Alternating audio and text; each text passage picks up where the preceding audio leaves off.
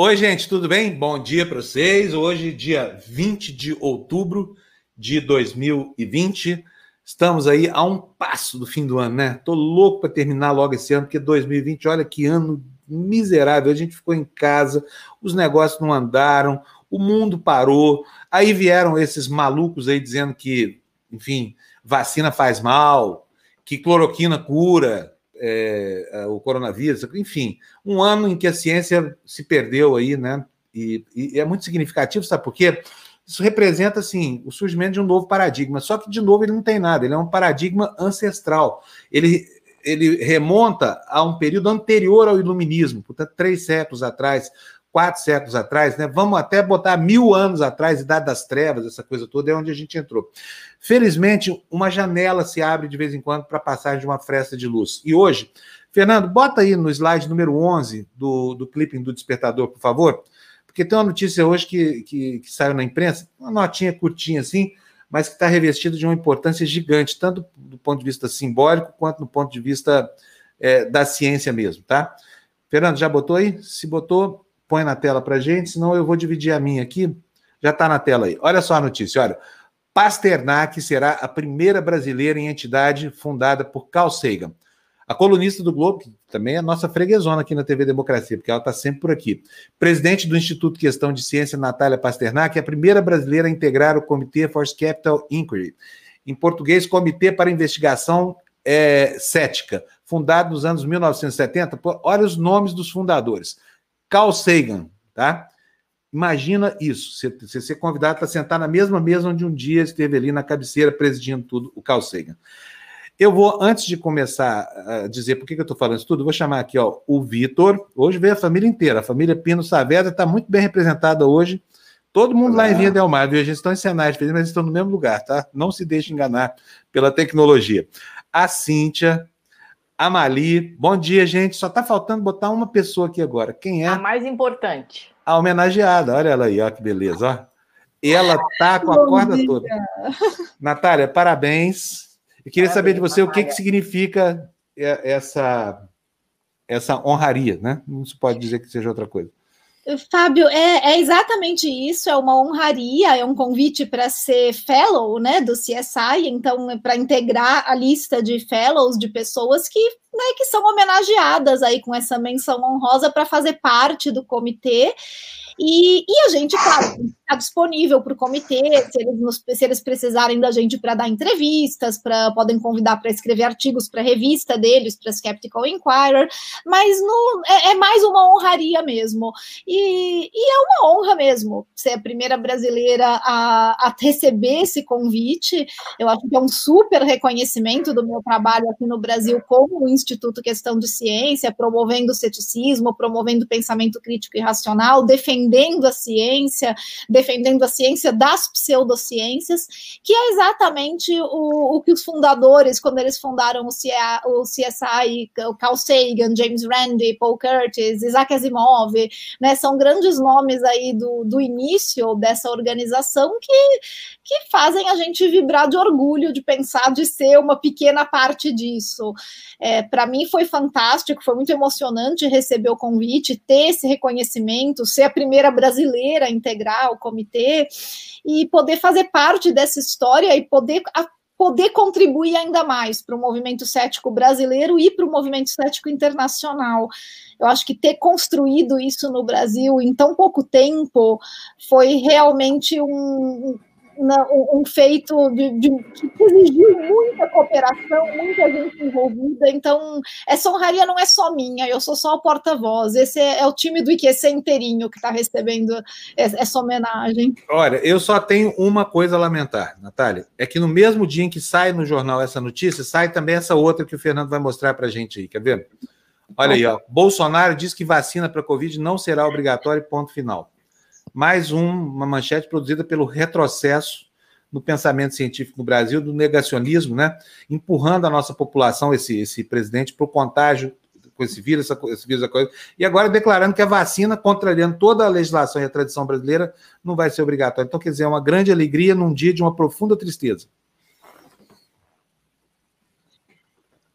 É complicado, né, Fábio? Eu tenho falado sempre que essa discussão sobre a vacina ser obrigatória ou não, ela é, no momento, completamente fora de lugar e irrelevante. Não é isso que a gente tinha que estar discutindo agora.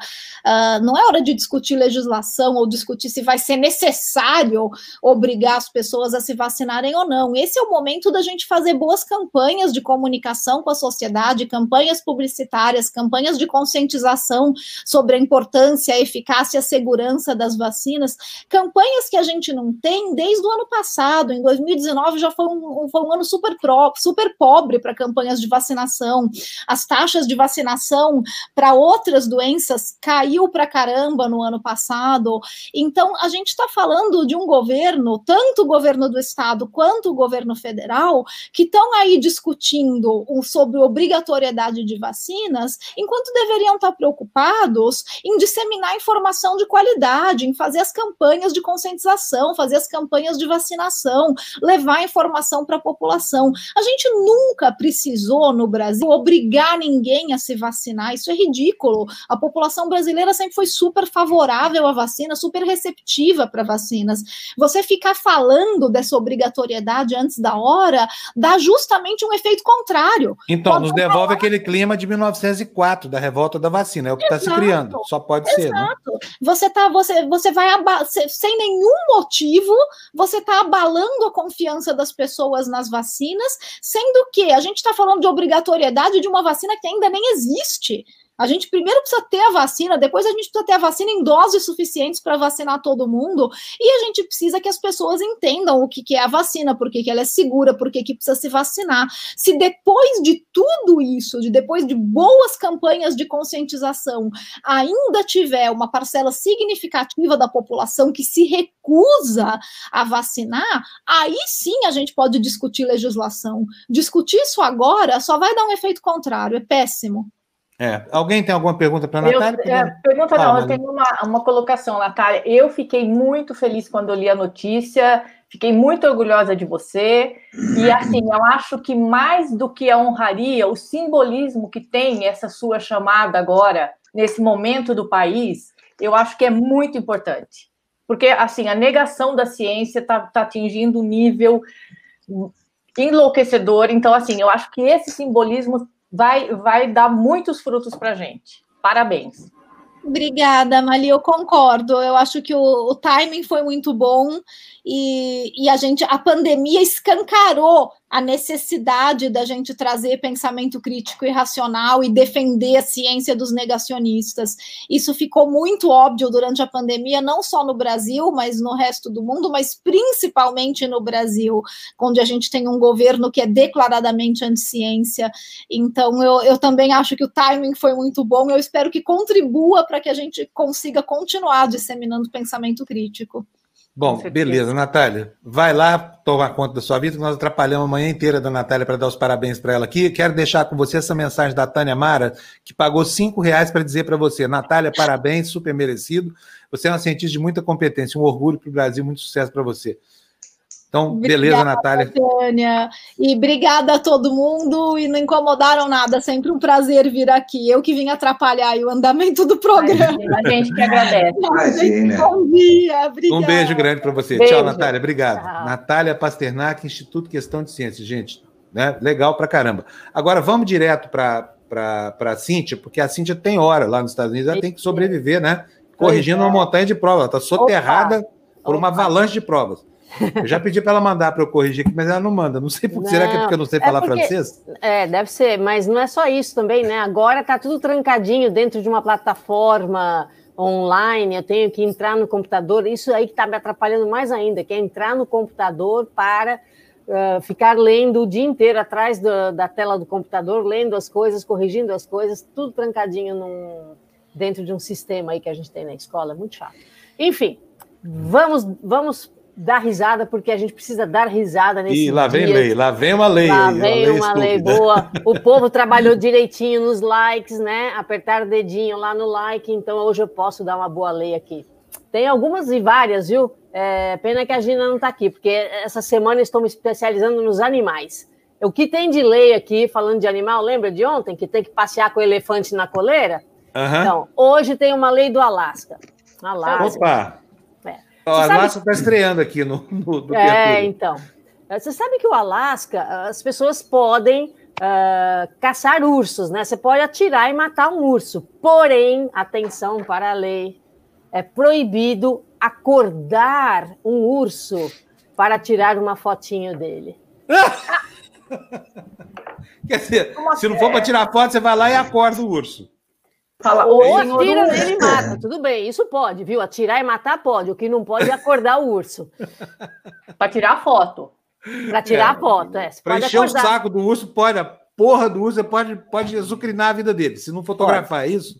Isso. Acorda é. aí, urso, sabe? Acorda, vamos curtir o inverno aqui. Tá, tá, faz tempo aí que você tá no Alasca, né? Lá os ursos hibernam, não é o urso da floresta que não hiberna, o urso das geleiras hiberna, né? Pronto, então, você que for, quando você for ao Alasca, meu amigo, com seus olhos, óculos das óticas pupila, olhe bem ao seu lado o belo tipo faceiro representado por um urso bem gelado. Você gostar da minha rima hoje? Está oh, mais rica aí. Está demais. E se ele por acaso estiver dormindo, não estiver sorrindo, não titubeie. Se afaste, vá embora. Porque quem acorda um urso chora. Ai, meu Deus do céu, chega. Perante chega, a lei do Alasca. Chega, chega. Chega, tipo, quase. Foi o suficiente. Um péssimo repentista, né? Mas, enfim. Como repentista, você é um ótimo jornalista. Eu e o Teb aprendemos repente junto lá na Casper Libero. pois é. Pois é. Lembra daquela vez que o pessoal do, do Língua de Trapo pediu uma música? Eu dei uma força aí, porque era um tango samba, em que o argentino queria o que, que houve com o Tebni? Lembrou Travou, do língua de trapo? É que a memória, quando é muito profunda, o sistema trava, entendeu? É. Quando o neurônio funciona, a eletrônica falha. O que, que aconteceu travou, aí, Vitor? Ah, e olha, travou pai e filho, porque é, eles estão no mesmo é, lugar. Travou os dois, travou. É, Ele tá um do lado de uma mesa, outro do outro, do outro sabia? Olha o Felipe aí falando bom dia pra gente. Bom dia, Felipe. Ô, Felipe, bom dia, bom, bom dia. dia. Felipe. Ô, gente, olha, Maradona. Opa, tá pintando Opa, aí o Chile na, na, parada, estamos completando voltou, voltou, voltou, oh, aí, ó. Tá vendo só o que, que, acontece quando tem dois no lugar? Só isso. Some dois, assim. Um ó. tá roubando a banda do outro. Exatamente. É, exatamente. Seria melhor eles ficarem juntos e, e desligar um dos computadores. É, é mas eles não vão nos ouvir porque não há banda suficiente disso. Pode ver que já congelou de novo, né? É, mas eu vou é. dar essa sugestão aqui no chat. Ó, o Botchal está nos dizendo aí que nós temos que anunciar o sexto aqui. Pessoal, tem sextou aqui toda sexta-feira, tá bom? Da minha filha, Bruna, tá? Depois fala assim: ah, que pai desnaturado, não faz comercial da. Estou fazendo aí agora, então. É, bom, gente, vamos fazer o seguinte: enquanto o Tebni não volta com, com, o, com o negócio, eu vou pedir o slide número 5 para vocês. Voltou aí, Vitor? Acho que é melhor. Então, não é melhor vocês dois deixarem o, só uma conexão, não. Porque nós já sabemos que vocês estão no mesmo lugar. Não é Hã? isso, Fábio. Ó, ó, ó o delay, ó o delay. Impossível. Se não tiver um fone, não, não, tem, não tem como, porque um realimenta o outro. É uma complicação esse negócio de dois no mesmo lugar, sabia? E denuncia a gente também. Você sabe que tem emissora de televisão aí, no nosso tempo, década de 80, né, em que, em que era muito caro você fazer uma transmissão do exterior. Então, muitas vezes, o repórter ia para algum lugar e botava uma tela azul atrás para fazer o chroma key, parecia que ele estava no outro. Não declarava tacitamente que não estava, não dizia nada, só parecia que estava, né? É mais ou menos isso aí entre Tebni e Vitor, que está acontecendo agora, entendeu? Essa história de não declarar, mas eles estão exatamente no mesmo lugar. Então, tem importância. Olha, hoje é muito importante. Ah, fala, Tébio. Tem, tem, tem, 500 megas aqui, então é muito difícil que venha acontecer uma coisa dessa. Deve ter caído não. no sistema, não sei. É, é, porque às vezes tem uns picos, assim, de repente os vizinhos aí começam, é. três vizinhos que começam a ver o Netflix, pronto. Mas não tem problema, agora tá ótimo, agora ficou bom. Tá bom. Olha, gente, América Latina, né? Vamos, vamos conversar aqui. Houve uma guinada lá na Bolívia. O MAS venceu a eleição, a vitória do, do, do movimento já foi do partido do, do Evo Morales já foi reconhecido, inclusive, pelo adversário. Foi uma vitória cachapante, aconteceu no primeiro turno. E aí começa a haver um, um, câmbio na geopolítica do continente, tá? Vocês estão achando que é pouca coisa? Não é pouca coisa. Imagina só.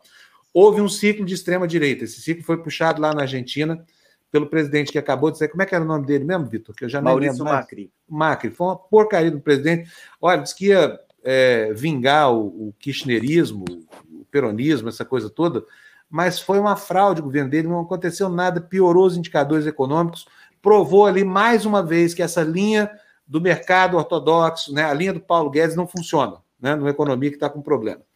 Bom, aí depois começaram os protestos no Chile. E aí depois vieram ver essa situação eleitoral toda que a gente está vivendo hoje. Olha só o tamanho das derrotas. A Argentina já caiu, tá? Aí agora caiu a Bolívia. Vai cair o Equador. E a base dessa extrema-direita global, que são os Estados Unidos, vai cair também, daqui a pouquinho, no dia 3 de novembro. Né? Vitor, qual será o quadro que emerge dessas mudanças de fim de ano no subcontinente sul-americano? Eu, primeiro, eu diria que não é só isso, né, Fábio? A gente tem que considerar, por exemplo, a queda do Rafael Correa, para que foi a, a, quando assumiu o Lenin Moreno, que deu uma guinada para a direita, que foi alguém que, que foi eleito como uma plataforma de esquerda, mas que mudou e de repente se tornou um presidente de, de, de direita. É, tivemos também a queda no, no Uruguai, depois do Mujica, que agora temos um presidente de direita. Eu acho que estamos num, numa história cíclica, como a gente conversava ontem no Tertúlia.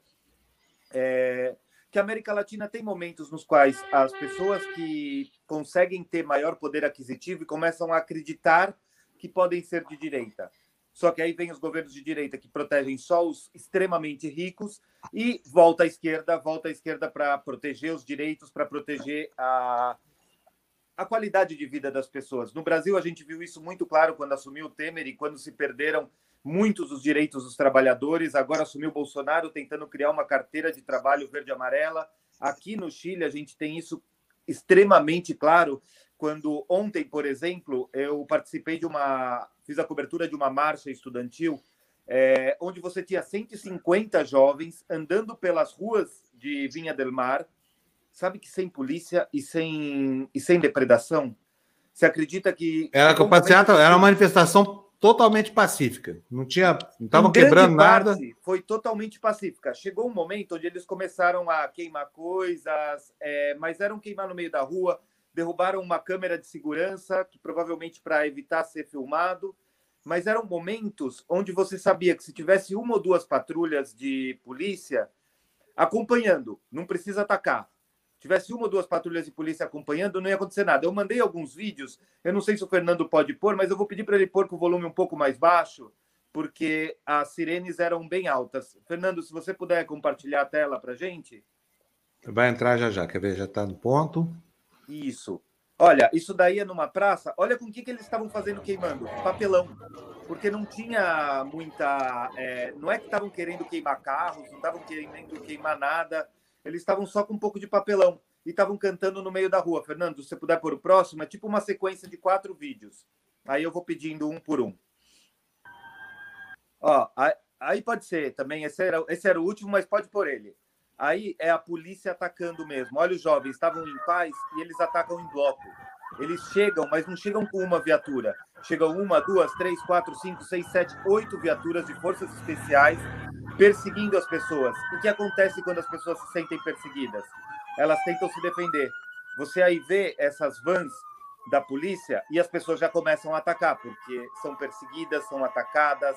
Eu aí nesse momento eu vou atrás da para ver se vão pegar o jovem, para ver se vão agredir, mas se você olhar para a direita já tem outra viatura da polícia. Ou seja, e eram manifestações que a todo momento foram pacíficas e que perderam esse tom de passividade quando a polícia chegou, quando a polícia começou a, a intervir, intervir com escudos de um metro e meio de, de tamanho, era uma, é, foi uma violência enorme. Ô, ô Vitor, eles agem como provocadores, foram para provocar, essa que é, é isso que a imagem informa, né? Exatamente, você vê que as pessoas estavam andando, não tinha para que passar um carro com uma sirene, aí está mostrando agora, o Fernando vai mostrar o único momento que teve alguma maior violência, que era, que era barricadas. Mas olha, Fábio, era absurdo. Os jovens fizeram isso, ficaram meia hora cantando, fizeram-se barricadas, queimaram uma lixeira, viraram as costas e voltaram andando. Eles largaram as lixeiras no meio da rua e voltaram andando, cantando. Foi, foi a ocupação do espaço público por 150 jovens que estavam de máscara, mantendo algum distanciamento social, ou seja, estavam nos seus próprios grupinhos, mas que não atacaram, e aqui no Chile você tem é, uma, uma imprensa tradicional extremamente virulenta.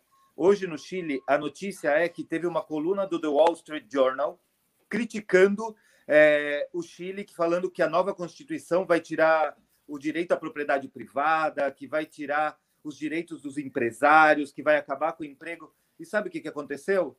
Eu levantei o nome da, da editora do The Wall Street Journal que fala isso, e ela simplesmente é uma mulher que atacou a, a Cristina Kirchner chamando de peste bíblica, que atacou a Bachelet falando que o Chile ia andar de costas, que nem caranguejo. Ou seja, é uma pessoa que também atacou falando que a Venezuela era um câncer para os Estados Unidos. É uma visão macartista totalmente é, violenta e virulenta. E aí, esse vídeo é o último, é o vídeo no qual é, chega a polícia. Esse era o momento onde eu consegui ficar numa esquina. E olha como, como chega a polícia. A polícia chega invadindo mesmo. Ela não pede licença, eles dividem os jovens em dois grupos e, ó, não tinha nenhum policial até esse momento. Olha como chegam as viaturas. E nesse momento eu tenho que estar com a minha carteira de jornalista na mão, eu tenho que estar me defendendo, por quê? Porque eles atacam, porque eles batem e porque eles, eles estão agredindo o tempo todo. Eu acho que aí já está bem ilustrado como, como eles chegam e, e... Do nada. Eles chegam provocando para gerar uma reação e aí justificar a, a, a, a surra, Isso, se tiver, eu, né? Eu a violência. Eu trabalho aqui como editor de política de uma rádio, então eu estava acompanhando a manifestação. Eu fiz uma transmissão pelo, pelo Instagram da rádio de uma hora, que é aqueles 59 minutos que o Instagram permite da live para ela ficar no, no IGTV. Gente, não tinha um policial. Não tinha nenhum. O único momento que eles aparecem é nesse vídeo aí, que é depois de uma hora e vinte de manifestação, de marcha pela cidade. Os meninos andaram 20 quadras e não teve nada. Ô, Vitor, vou te mostrar. A notícia publicada ontem no, no Wall Street Journal é um baita jornal, mas tem uma visão tão reacionária. Estou aqui com a, com a manchete, quero mostrar para vocês. Cadê? Onde é que está isso aqui, hein? Está aqui, ó. Olha aqui como é que eles veem a, a crise aí no Chile, ó protestos chilenos, prote, prote, pessoas que protestam, manifestantes chilenos queimam igrejas, saqueiam lojas é, antes do referendo constitucional. Exatamente. É... Eu acho que aí o Tebni pode falar até melhor que eu, porque ele já mora aqui há mais tempo, mas ele vai falar, por exemplo, tinha 40 mil policiais nas ruas. Você não queima uma igreja que está a meia quadra da maior manifestação sem a conivência da polícia. E você não queima a igreja que é sede da igreja da polícia, é onde eles vão rezar. Você não queima isso. Vamos, vamos ver, vamos ver aqui o vídeo como é que é. Da, da, Marinha sendo preso fazendo barricada fora. Vamos ver como é que é o vídeo do Wall Street Journal, que só para a gente ver como é que é. Não, não vi isso aqui não. Vamos ver aqui.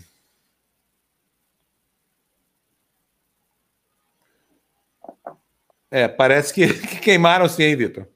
Não, mas queimaram com a conivência da polícia. Eu não digo é, que isso que eu ia falar. A polícia ah. deixou, ou a, a, própria polícia começou isso, né? É. Olha, na verdade, tinha militares fazendo barricadas que foram presos pela polícia. Tem um cabo segundo da Marinha que foi preso fazendo barricada. E lógico, desculpa, o cara tá atacando pedra, mas contra uma contra um, um, um funcionário armado, tacar uma pedra não é nada. É, Olha, eu, é o seguinte, eu acho que aqui é importante ressaltar o seguinte, o funcionário da, da, da Marinha já foi identificado, né? E ele foi um dos que mais, eh, digamos, incentivava esse tipo de coisas. O que o Vitor falou está certo, eh, você vai a, a, atingir uma igreja da catedral, é uma espécie de catedral dos próprios policiais, eh, aí não entra ninguém que não seja fardado, né? E e a polícia não fez absolutamente nada. E se você tem pessoal militar, sabe, incentivando as pessoas cometer esse tipo de coisas, tem algo mais em perspectiva. Dia 25, quer dizer, próximo domingo, a gente vai ter que votar se continua com a ditadura, com a constituição, política da ditadura, ou se faz uma nova, né? Então, tudo foi feito dessa forma. O Vitor falava também acerca da, da, da imprensa no Chile. E, Fernando, tem uma fotografia que eu mandei ontem. Tem duas, duas capas de jornais no mesmo dia. E veja bem a diferença, por favor, se você puder colocar. Ô, Tércio, mas deixa eu fazer um comentário aqui. Agora, é, é, assim, acho que não há dúvida de que houve vandalismo no caso da igreja. É, é inquestionável. Ainda que você tenha é, forças policiais tomando conta da igreja eventualmente que frequentem, mas colocaram fogo lá. Eu acho que uma ação, uma ação como essa não deve merecer assim aprovação de ninguém. Com certeza. A despeito do sentido do protesto. Quer dizer, também assim, não havia polícia na porta, mas ninguém obrigou os sindicalistas a botarem fogo lá. Não, né? com certeza. Fábio, o... se isso ninguém está duvidando. Mas veja bem, quando no Chile é, há um terremoto, um tremor, você sabe o que acontece com o comércio? Sabe? Para. Delinquentes Para. comuns, não, delinquentes comuns, vão roubar supermercados, armazém, eh, quitandas, e tudo isso. Isso daí é praticamente incontrolável. Esse pessoal nem sequer anda com máscara. Eles estão uhum. com, com, com, com o rosto totalmente coberto, certo? E são delinquentes que a única coisa que fazem é atrapalhar as justas demandas das pessoas que hoje em dia, por exemplo, e estamos a portas de uma definição já é, acerca da, da, nova Constituição, e eles ganharam respeito disso, né? A Andrea estava uhum. me perguntando qual é a última foto. É uma foto que eu mandei que tem duas capas de jornal, tá? Uhum. Eu não sei se dá para mim pegar por aqui também, porque, na verdade, mostra como é que, como é que a, a a, a imprensa chilena, certo, faz a cobertura das coisas. É, Olha, não, é, é, a cobertura é absolutamente enviesada, né? É, é deixa, deixa, eu só fazer um comentário, Fábio. Ontem, por exemplo, esse fim de semana, teve manifestação na Argentina contra a quarentena. Sabe quantos comércios foram saqueados? Não, não, não sei quantos foram. Nenhum. É, Porque era só pessoas com dinheiro que decidiram sair nas ruas falando: olha, por favor, eu não, eu, eu me cuido, eu não preciso fazer quarentena. Aqui no Chile, quem sai para se manifestar é pobre. Quem sai para se manifestar está com fome. Aqui no Chile não teve nem o auxílio emergencial. O que o governo deu foram caixas de cesta básica, assim, foram cestas básicas. Então o pessoal estava com fome. Por quê? Porque não tinha nem o dinheiro para escolher o que comer. Eles não, é tiveram que comer o que o governo deu. E o que o governo não comprou no mercado da esquina, comprou no Unimark, comprou em grandes tendas, em grandes lojas. Então você está vendo um país que sim, que está sofrendo. E quando as pessoas com fome saem para se manifestar e vem a violência, elas assumem a violência. Claro, é claro, é óbvio. É só que não comprar... dá para negar que houve vandalismo, né? Quer dizer, porque houve, houve é claro que houve. do ano passado, eu estava no Chile, eu estava na Alameda, que foi no mesmo dia que eu tomei um tiro. As pessoas invadiram uma farmácia. Sabe o que, que eles roubaram? Fralda, aspirina é. e, e queimaram a farmácia né? depois. Eu entendo, eu entendo. Não era para é. queimar a farmácia, não precisava. Mas eu vi as pessoas correndo com um pacote de fralda. Fábio, quem que corre com é. fralda? É, quem é furto famílico. Para é. limpar. Ó, isso é o seguinte: é a desagregação de uma sociedade que foi feita para se desagregar porque esse Estado não está preparado para enfrentar catástrofes sociais. Ele se recusa a fazer seu papel, que é o de redistribuidor da renda, de colchão social, sabe? é, é, a lógica do capitalismo mais, mais perverso. O Chile já encarna isso desde 1973, né? Vem buscando assim, ele é a, a materialização daquilo que está na cabeça do Paulo Guedes. Escola Exatamente. Chicago, essa coisa toda. E aí, tá, aí tem as duas capas do mesmo dia, uma do Publimetro, que é um jornal gratuito que se entrega na saída do, do metrô, e a outra do El Mercúrio, que é um jornal trascentão, né? e tem, quer dizer, atende os interesses principalmente da, dos grandes empresários e da direita no Chile, né?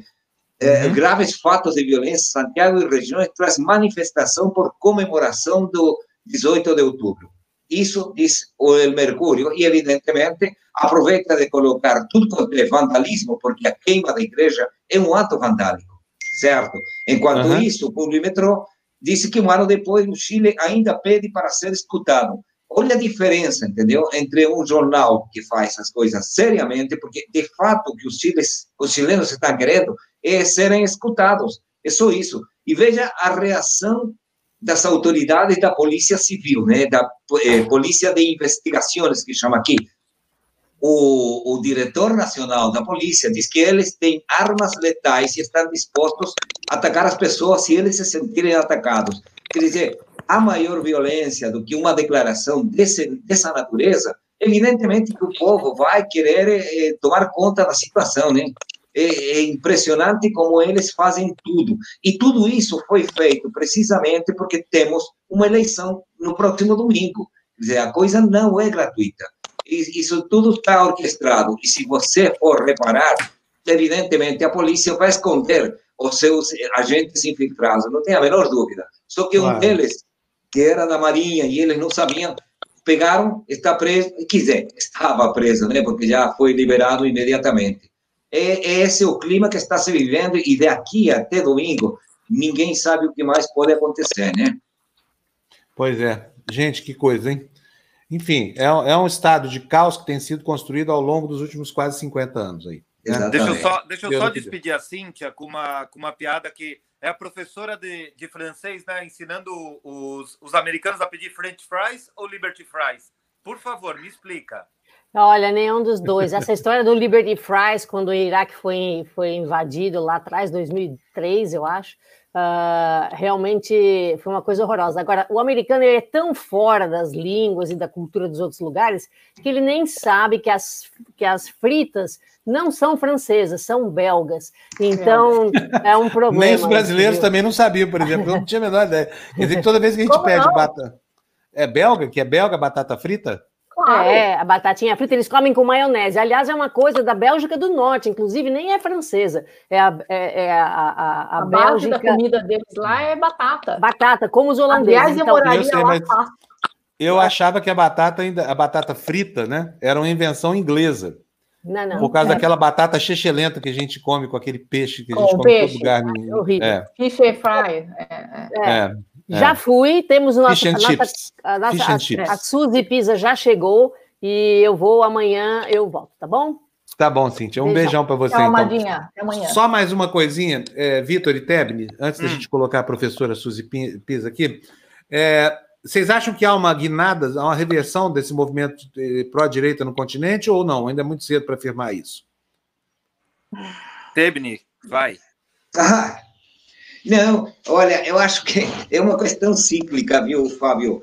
É, se o exemplo que está sendo feito na, na, Bolívia pegar, no Equador também. Eu estou participando com um grupo de, de, de equatorianos que estão discutindo precisamente, porque não há maior traidor do que alguém chamado Lenin para atacar a esquerda, né? Ele poderia ter chamado João, poderia ter chamado, sei lá, qualquer outra, outra coisa mas é, uma guinada à direita vai depender do, da consciência do povo. Veja bem, nós, nós temos, por exemplo, hoje em dia a possibilidade de mudar a Constituição do Pinochet. E a direita não faz absolutamente nada. Eles querem só rejeitar, rejeitar, rejeitar para manter o sistema. Que, se é verdade, as grandes demandas, por exemplo, em termos de saúde, em termos de aposentadoria, não são digamos, não está na Constituição, tem o amparo da Constituição para não modificar absolutamente nada. Tem leis, por exemplo, que protegem os agentes da ditadura, que você só pode eh, modificar com dois terços. Então, se já aconteceu na Bolívia, já está acontecendo na Argentina, já acontece no Uruguai, veja bem como está o Uruguai de, de, de bem, né? nem, nem, nem falar do coronavírus, está acontecendo no Chile, isso daqui não foi gratuito, isso começou há um ano atrás e vai continuar começando. Eu acredito e tenho esperança que no Brasil também o povo consiga entender o que está se acontecendo, né? É isso aí. Bom, Tebni, obrigado. Algum dos dois fica ao longo do programa de hoje? O Victor. Ah, então tá bom. Então vamos ter tempo de discutir mais as, as mazelas do nosso América Latina. Eu só, eu só quero dar minha opinião rapidinho, Fábio. Eu só quero dizer que, para mim, isso também é consequência da chegada do Trump. Porque um cara que não liga para a América Latina, como ele ignorou a América Latina, permitiu que os governos que os Estados Unidos apoiavam, como o Macri, permitiu que os outros governos perdessem qualquer relevância na política internacional. Então, quando os governos é, na política externa abdicam da sua participação e da sua importância, logicamente o povo percebe e acaba votando pela outra alternativa, que é uma alternativa mais nacionalista e mais de cuidado social. Beleza, maravilha. Tebni, um abração para você, tá? Eu vou colocar na roda aqui a professora Suzy Pisa. Nós vamos conversar com ela hoje aqui. Cadê? Oi, professora, bem-vinda, tudo bem? Bom dia, gente. Tudo Oi, bem, Suzy, tudo bom? Deixa, tudo deixa eu ver se eu acerto o, o currículo dela. Sabe que nós ah, estamos num país em que as pessoas têm respeito pelo currículo, né, professora? Basta oi, Suzy, educadora, filósofa, ponto é, final. Historiadora, doutora e tudo mais. E ela é uma pessoa extremamente qualificada, professora da Universidade do ABC, não é isso, professora? Federal do ABC, isso mesmo. É. E, e ela está tá estruturando o curso, de, é o de filosofia ou de história? é o de é filosofia, o de filosofia né? É o de filosofia, Fábio.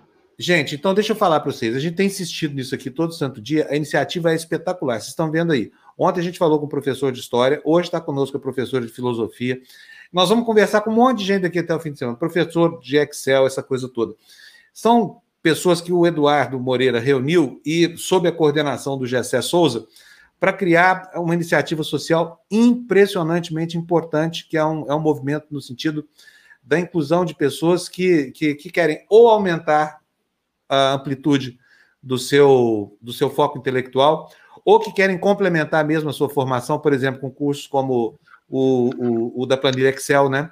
que, segundo Eduardo Moreira, aqui nos levantamentos dele, pode agregar até 80% a mais de renda para o um mesmo trabalhador. O que domina o Excel ganha 80% a mais do que o que não domina. E vai por aí afora. Então, nós estamos dando a maior força para essa iniciativa.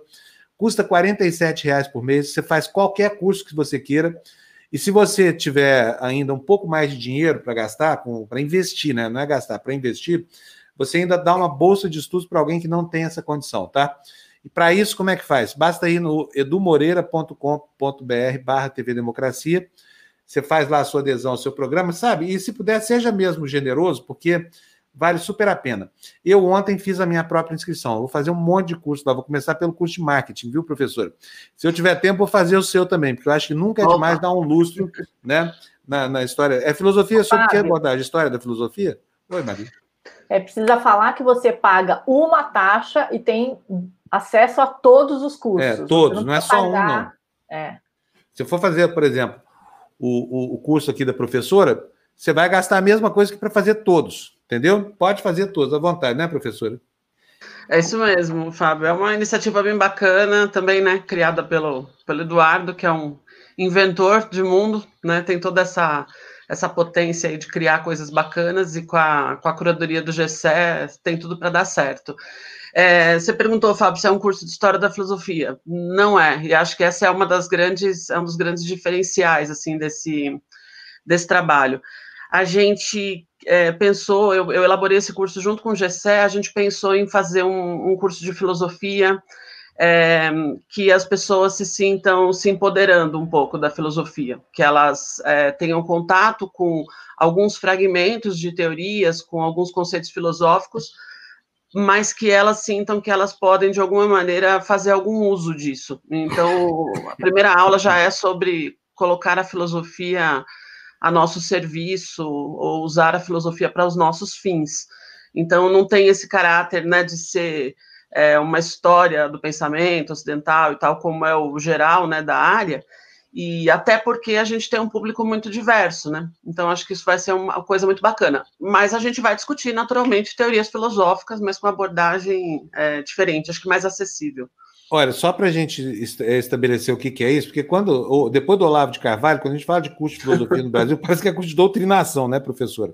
Tem pois é. nada é. a ver, viu, gente? Não é nada disso, não, tá? É, vocês, vão, vocês vão fazer um, um, um, um circuito aí é, panorâmico pela filosofia, não é isso, professora?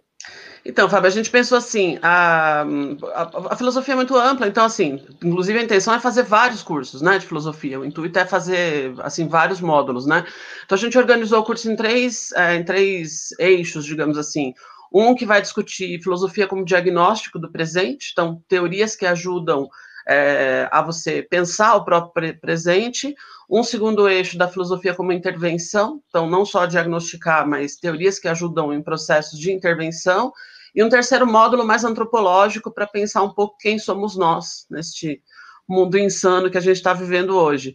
Então tem uma abordagem bem contemporânea, é, e também com sentido geográfico bem forte, assim, a gente não vai trabalhar só com autores europeus, a gente tem filósofos latino-americanos, a gente tem filósofos africanos, a gente também não tem só filósofos, a gente tem filósofas, Então, ah, isso é bom, porque é um clube do Bolinha, né? Filosofia. Até porque é, não era então, dado às mulheres o direito de frequentar é. uma cátedra, né? No, no, era, no... viu, Fábio? Era, porque já tomamos esse espaço, então é. é a gente também tomou esse cuidado, é, a gente de ter uma. Ainda há uma predominância do pensamento europeu, e não há nenhum intuito da gente de entrar, é, de rechaçar essa tradição, que é uma tradição importante, mas ao mesmo tempo de colocar outras vozes, de ter pluralidade. Então, a inserção de, de uma filosofia africana, a inserção de uma filosofia latino-americana, a inserção de filosofias produzidas por mulheres, acho que no momento que a gente vive hoje é,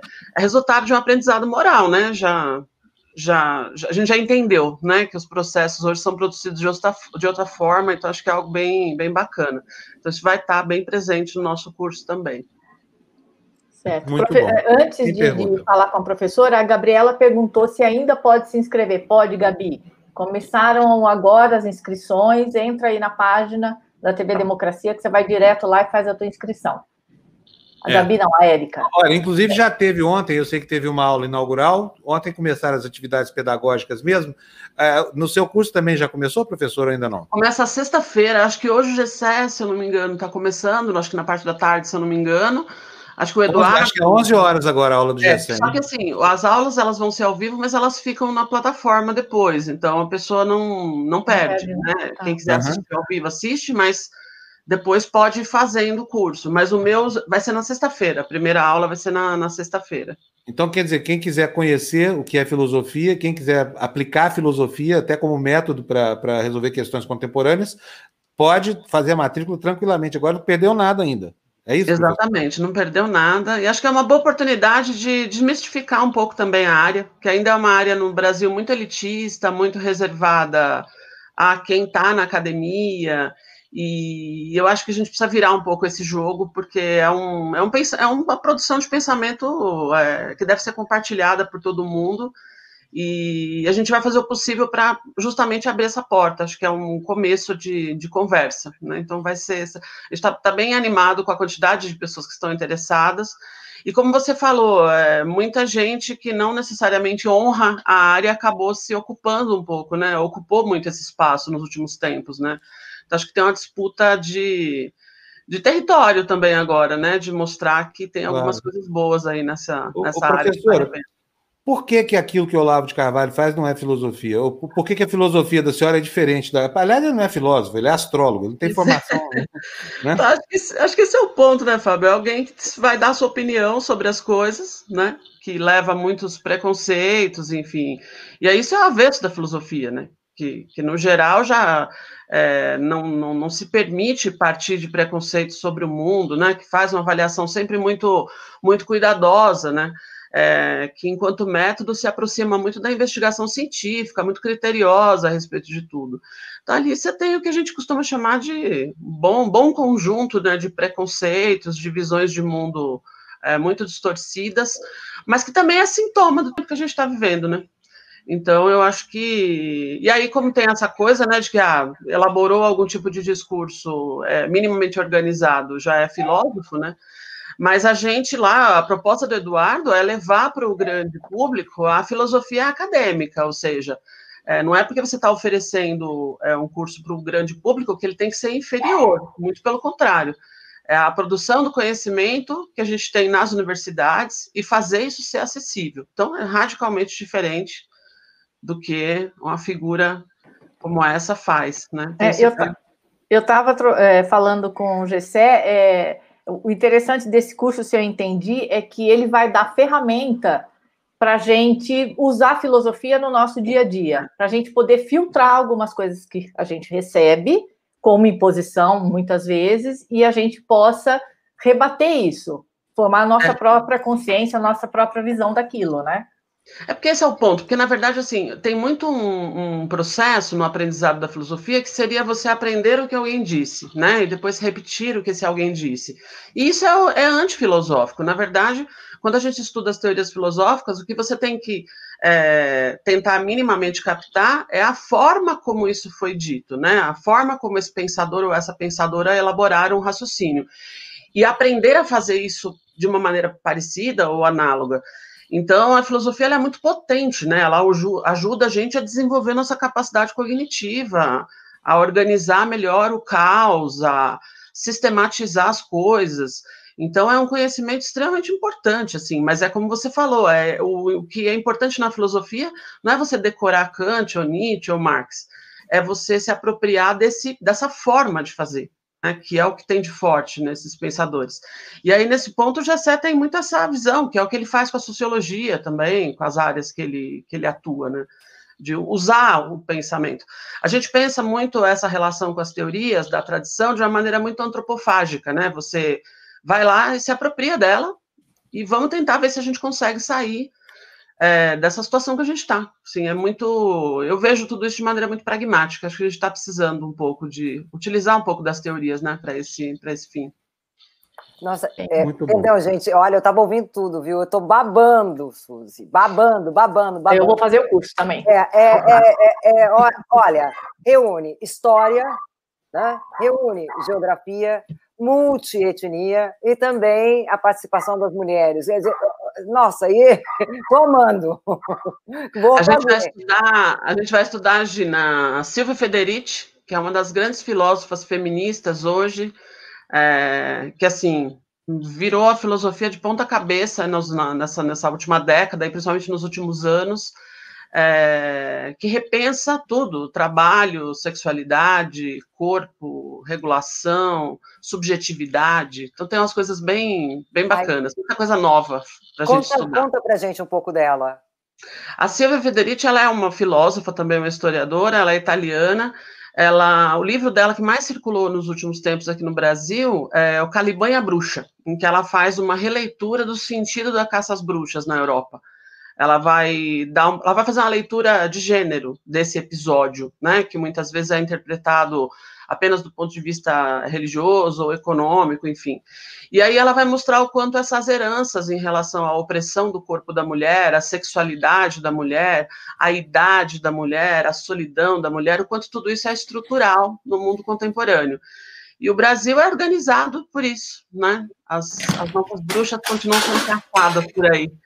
Então tem muita coisa que, que é muito contemporânea. E ela veio muitas vezes para o Brasil nos últimos, nos últimos anos, participou de muitos eventos. Então tem bastante coisa. Vamos estudar Hannah Arendt também, que é uma outra filósofa já mais consagrada. Mas a gente tentou trazer esse frescor, né?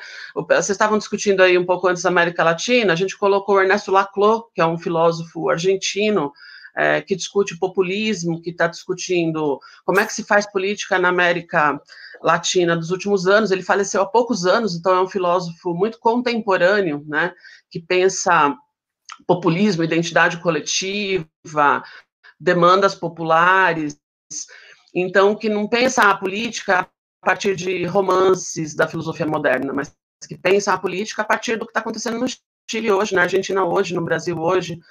Essa filosofia que a gente quer trazer para o pessoal. Professora, a senhora citou a, a, o que está acontecendo no Chile e na Argentina. Como a senhora vê esse movimento? O Fábio botou num ponto aí que eu tinha que responder sobre a, a queda da direita, a volta da esquerda na América Latina, mas vamos perguntar para a senhora, como a senhora vê esse movimento? Vitor, a gente, assim, na filosofia, a gente tem avaliado é, uma, uma, uma reconfiguração da própria compreensão do que é o campo da política hoje, pelas ações que a gente vê na, na América Latina e na América do Sul. Porque se por um lado a gente vê, né, isso que é já óbvio, né, a guinada à direita, todos, todos esses movimentos que a gente tem visto, por outro lado a gente também tem muita resistência, a gente tem muito estado de mobilização constante. Então, a gente tem percebido que filósofos latino-americanos, filósofas latino-americanas têm usado muito isso para tentar desenhar o futuro. É, eu estou tentando, no meio desse caos todo, ver se a gente consegue desenhar, porque o filósofo tem um pouco esse papel, né, de tentar elaborar algum conceito que ajude a gente a sair, de alguma maneira, de uma dada situação, né. E me parece que tem uma reinvenção do campo do político. Eu estou tentando, né, por mais que a situação esteja muito, muito complexa e muito precária, perceber nesses movimentos de resistência, né, principalmente nesse estado de mobilização, que cada vez se, se intensifica mais, ver se a gente consegue conceber o campo do político de outra maneira. Então, porque tem problemas profundos nisso, né?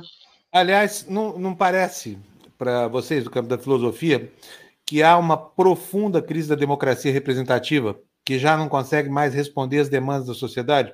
Agora, é, o, o, efeito que isso gera, o efeito político que isso gera, o surgimento dessa nova política é absolutamente deletério, né? Porque essa, essa nova política é completamente desprovida de qualquer vínculo de cidadania, de altruísmo, de compaixão, essa coisa toda. Eu pergunto o seguinte: para onde é que caminha o mundo? Já dá para ter uma antevisão do nosso futuro imediato? Não? Então, eu acho que assim, a gente precisa pensar para onde que nós vamos levar o nosso mundo, né? A grande questão é essa, porque a gente não tem uma, uma lei da história, né, que nos dirija para algum lugar, mas para onde é que uhum. nós pretendemos levar o nosso mundo? Então, por isso que é muito importante a gente desenhar estratégias de como que a gente vai conduzir as coisas a partir de agora. Eu entendo que sim, há uma falência dessas formas de democracia, né, do que a gente acostumou a, se cha a chamar de democracia também, porque também a gente foi nomeando coisas que não são democracia, de democracia, enfim, né, foi criando toda uma confusão semântica e de Aliás, linguagem. desculpa, professor, é o sim. seguinte, os, os, partidos, até mesmo na sua estrutura interna, se a gente for analisar os partidos depois com, com o método weberiano, por exemplo, a gente vai ver que, que existe uma uma, uma distopia, que existe uma, uma, um paradoxo, distopia não, um paradoxo, que é o seguinte: eles próprios são instituições arcaicas. Por exemplo, as direções partidárias são absolutamente machistas, o espaço para mulheres é praticamente inexistente. Quando fala da a justiça impõe a criação de cotas para negros, os brancos dos partidos exercem uma resistência inacreditável. Então, assim, são instituições com as quais não vai ser possível fazer a reforma de uma sociedade fragmentada, por exemplo, pelas identidades sociais de gênero, não é verdade? Então, Fábio, porque essa é a questão. A, a, a, o problema não pode ser reduzido à estatística, e as pessoas transformam representatividade em estatística, né? A questão é de, é de, demanda. Então, quer dizer, não adianta você ter um grupo de mulheres, né, dentro de um determinado espaço, ou um grupo de pessoas negras, ou um grupo de pessoas que representem é, a causa LGBTQ, etc e tal, se essas pessoas não estão ligadas às demandas. E a discussão que o Laclau faz é muito bacana, assim, né? A política tem a ver com as demandas concretas das pessoas, não tem a ver com estatística, né? E parece que o pessoal confunde muito isso, que é típico dessa lógica liberal que a gente vive, né?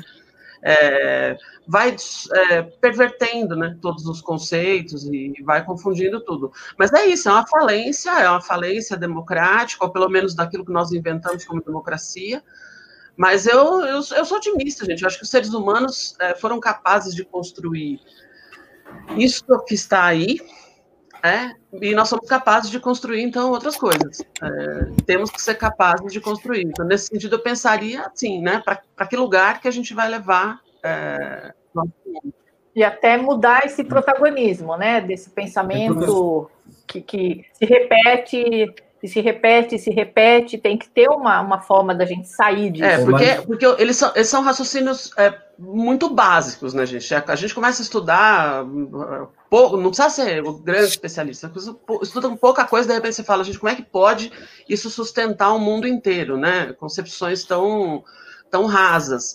E aí, por isso que talvez essas áreas, né, da filosofia, ciências humanas mais de, a mais de base ajudam muito nisso, né? Rapidinho você dá uma limpada no território, né, para conseguir pensar numa ação. Mas, Suzy, é... ai, desculpa, desculpa, vai, Vitor, vai. Vocês, eu, eu como homem, vou ficar quietinho meu gênero quieto. Vocês, entrevista. Não, imagina, Vitor, pelo amor de Deus. Você quase não participa aqui com a gente. Quando você está, é um prazer, que eu quero desfrutar até o fundo. Eu, eu queria perguntar para a professora como é que ela vê esse movimento feminista, que aqui no Chile tem o 8M, na Argentina tem o grupo pró é, direito de escolha das mulheres, no Brasil também tem muitos movimentos feministas, e bom, na América Latina o que ficou famoso foram esse grupo argentino chamado Las Tesis, que criou uma espécie de dança acusando os homens de violadores, é, defendendo o direito da mulher de estar é, onde quiser, como quiser, e que a culpa de qualquer tipo de violência sexual é do homem e sempre vai ser.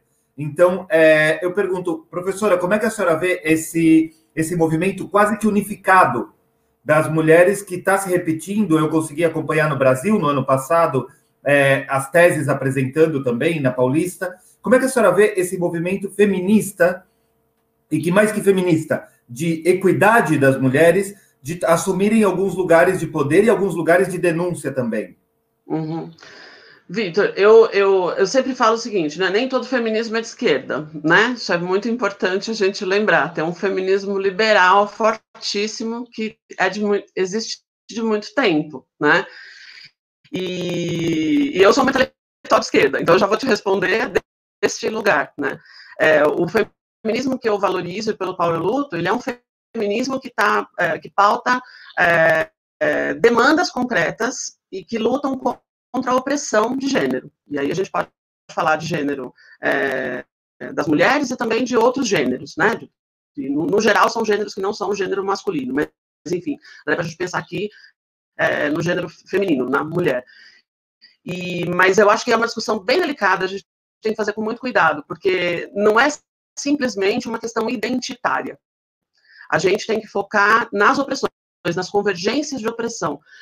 Então, isso também é uma coisa que as feministas de esquerda trouxeram com muita força nos últimos anos, de que tem muitas questões que atravessam, que cruzam as questões feministas, como questões raciais, de classe, de é, nacionalidade. Então, quando você fala, né, movimentos feministas de tal lugar, é super importante, porque a situação da mulher no Brasil é diferente da situação da mulher, de repente, num outro lugar. Então, não dá para pensar isso de maneira universal. Então, eu acho que é uma pauta extremamente importante, mas ela não pode se tornar uma pauta que seja só uma pauta ética, que seja em função de fortalecimento de identidades, de identitárias. Elas têm que ser pautas de demandas concretas. E apesar de ser muito complexo, é a luta de hoje, né? Mas eu fico muito feliz que esses movimentos tenham crescido. Eu acho que a gente tem um, um aprendizado importante nos últimos anos em função de desses movimentos e de outros também. E não é à toa a gente pensar no curso de filosofia em que a gente faz questão de colocar uma filósofa feminista, né? E, mas eu, eu sempre falo isso, Victor, é, porque hoje virou tem muita coisa, né, gente? Virou uma, assim, é, é, um, é uma somatória de informação e teoria que chega para gente que é algo assim assustador, né? E assim o feminismo negro nos ajudou muito a entender, né? Essa pauta toda de dizer, olha, o problema da mulher negra é diferente da mulher branca de classe média. Vai com calma. Vamos olhar essa situação de maneira distinta. Eu gosto muito dessa pegada. Acho que ajuda a gente a olhar as coisas com mais, com mais tranquilidade, né? E entender melhor as dimensões, porque são opressões que de fato são muito sérias e, e organiza. O país é organizado por isso. Né? Nosso país é um patriarcado muito bem sucedido. Se o plano era esse, deu uhum. muito certo. Deu muito certo. É, Suzy, é, eu queria um pouco sair do hoje, ou, perdão, chegar no hoje, né? Que é tudo aquilo que você fala, eu fico aqui babando. Mas é, a respeito da, dos, da Grécia Antiga, né? onde praticamente nasceu né, a filosofia, ponto de interrogação. É, os filósofos dali, o que, que eles influenciaram hoje? E além do que, o conceito da democracia, né? O conceito da democracia, ok, surgiu na, na Grécia, mas não votavam mulheres e não votavam escravos, né? Queria que você mais ou menos falasse isso daqui, transportando para o dia de hoje, o que, que isso daí vale? Todo são quase 3 mil anos de história, né?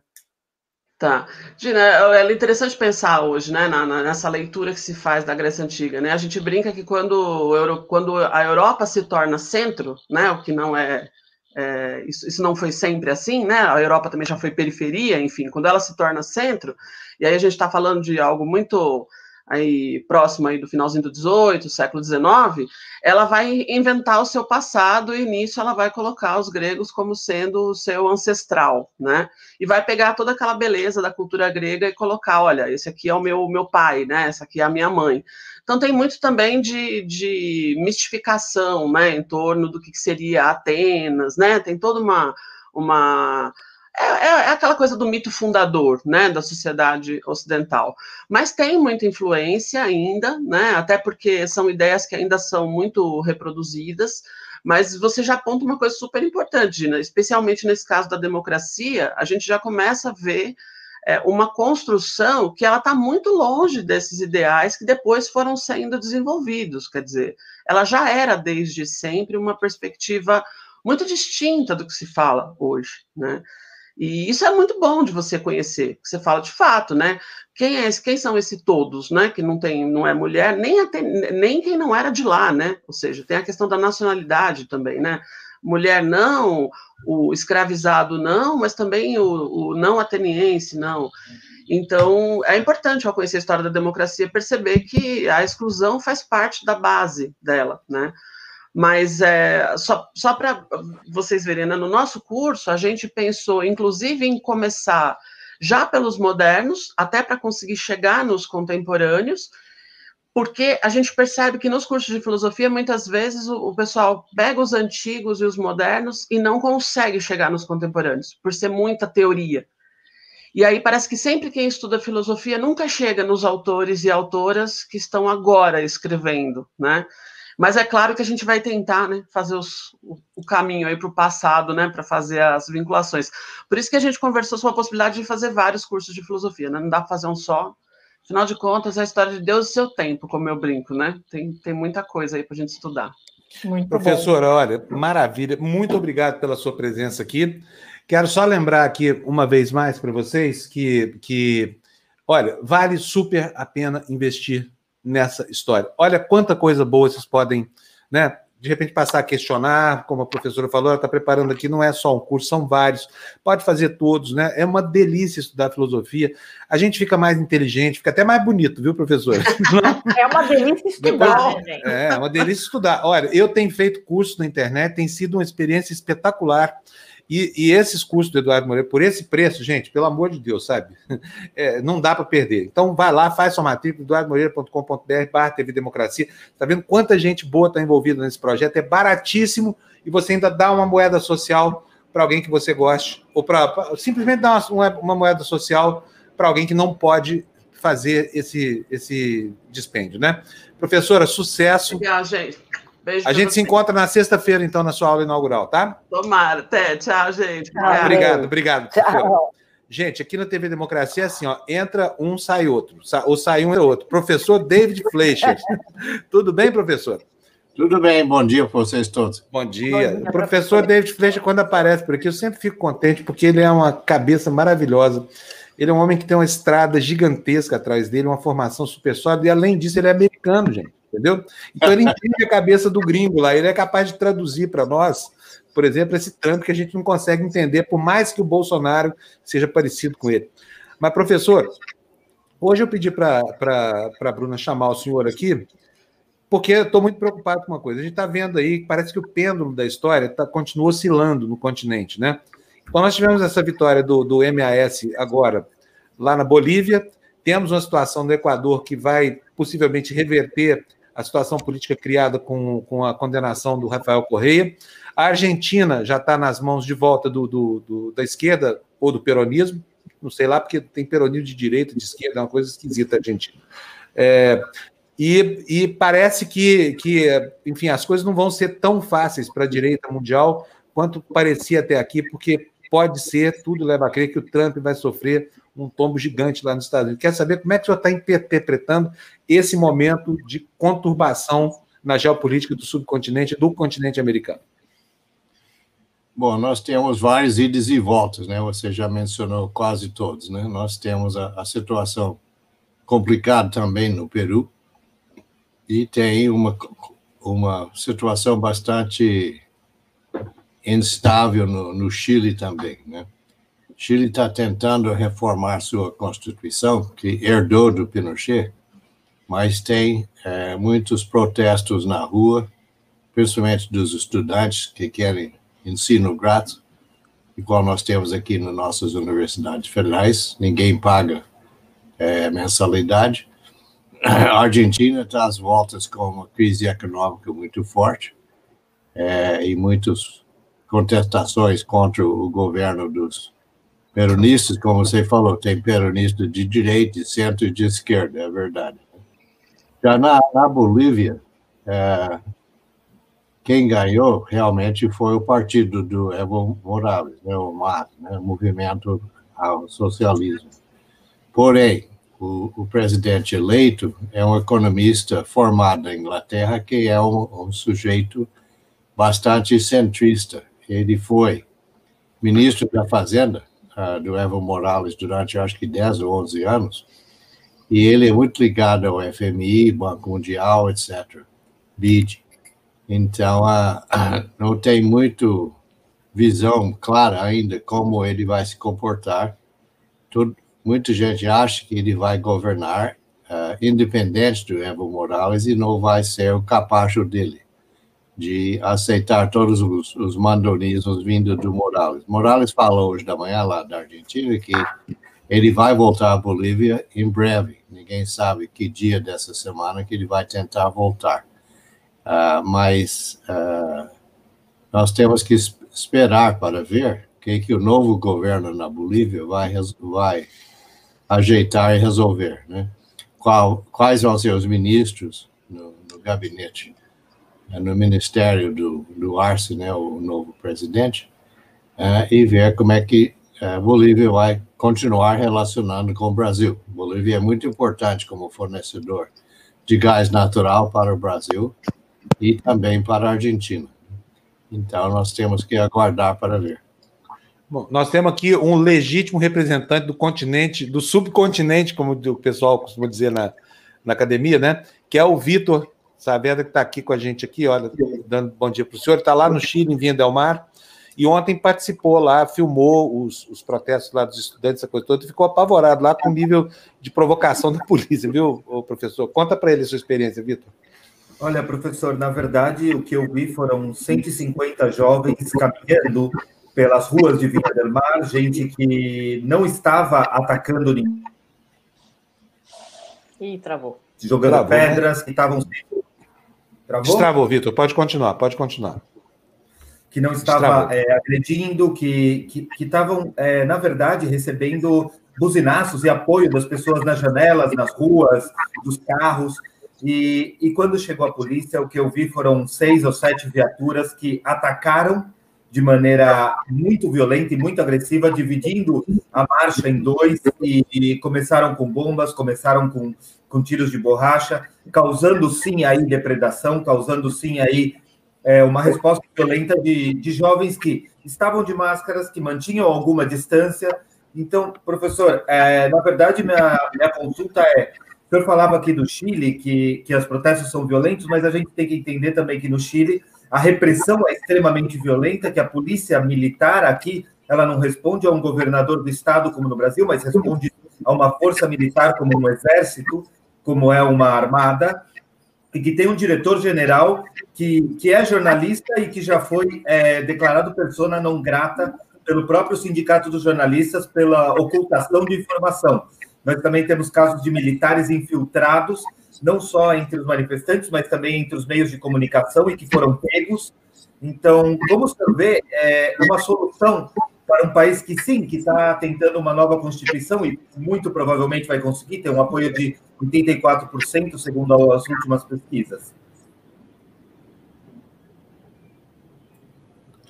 É, sim, essa é muito preocupante essa situação no Chile o mundo inteiro viu o caso do soldado que jogou o estudante pela ponte no, no rio lá embaixo, que foi uh, impressionante também, né? Uh, então, o Chile tem um presidente que supostamente é de direito, um empresário muito rico. O Chile já teve, como você, você bem sabe, vários presidentes é, mais a centro-esquerda, é, é, inclusive, inclusive Michel Bachelet que todo mundo ficou muito impressionado com a última eleição dela, em que a opositora era uma mulher que ela conhecia desde a infância, filho de outro oficial da Força Aérea, como o pai dela, e que o, o pai dessa, dessa mulher, a opositora dela, participou da morte do pai dela. Né? Então foi uma situação muito é, estranha, inusitada, esquisita, que aconteceu quando as duas candidatas concorreram. Né? Então, uh, eu, eu visitei Chile quatro vezes, três vezes no final do Pinochet e uma vez em março de 90, já com o novo governo eleito já empossado. E que Pinochet mudou o legislativo para Valparaíso, a terra dele, então o legislativo fica separado de Santiago, que é a capital do país. É, tem outros países no mundo em que os três poderes, judiciário, legislativo e executivo, são em cidades diferentes, né? Na África do Sul, os três estão em três cidades bem distantes um do outro, né? Então, a, a, eu fico muito preocupado com o destino que vai acontecer com o Chile, realmente. Professor, eu queria saber do senhor o seguinte: com essa, com essa eleição da Bolívia, que depois de um ano do golpe, porque todo mundo já, já trata como um golpe o que aconteceu ali, qual é o reflexo disso na, na, no próximo dia 3 de novembro para as eleições americanas? Bom, eu não sei se essa eleição, a situação na Bolívia, vai ter algum impacto uh, nas eleições americanas, né? O problema do Trump é que ele mais ou menos deixou a América Latina do, do lado e tem poucas relações com a América Latina, com exceção da, da Colômbia, onde o, o, governo americano está ajudando os colombianos contra a, a combater a, a, produção de, de cocaína e, outras drogas, né? O Biden tem falado um pouco sobre a América Latina, especialmente sobre o Brasil, em relação ao problema da Amazônia, Pantanal, é, meio ambiente, é, que é uma grande preocupação dos europeus também, né? E a, o acordo comercial entre União Europeia e Mercosul está emperrado lá na Europa por causa do Brasil, né? A nossa ministra da Agricultura foi para Portugal para tentar consertar isso, né? Mas é difícil. Mas eu acho que a situação da América Latina talvez a, a influencie alguns eleitores mais ligados à América Latina, o que nós chamamos lá de, de latinos, principalmente na Flórida. Latino na Flórida quer dizer cubano, o descendente de cubano. Tem alguns uh, haitianos na, na Flórida também, e alguns da América Central que migraram e foram para a Flórida. Texas também está cheio de descendentes de mexicanos também que morrem de ódio do, do Trump, né?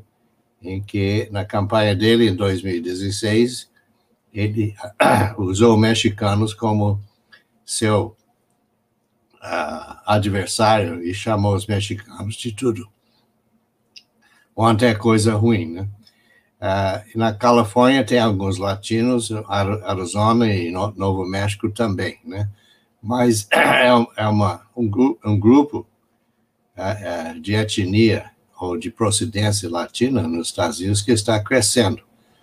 E em alguns anos esse grupo vai superar os afro-americanos, supostamente, dizem os demógrafos, né? Mas a América Latina, não sei se está na lista das perguntas que vai ter no debate depois de manhã, o último debate na quinta-feira, é, se vai realizar ou não, se Trump vai aceitar que o moderador pode desligar seu microfone ou não, e se Biden vai exigir que o Trump faz um teste de Covid antes do debate, né? Então, uh, mas eu não sei se a América Latina vai entrar nesse debate na quinta-feira ou não, né?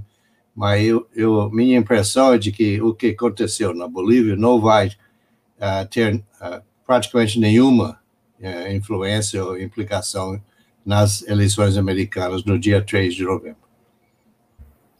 Obrigada. Eu eu gostaria. É, pergunta, gente. Oi, é, não, só, só, só, lembrando, mas a minha pergunta vai ser outra, é, professor.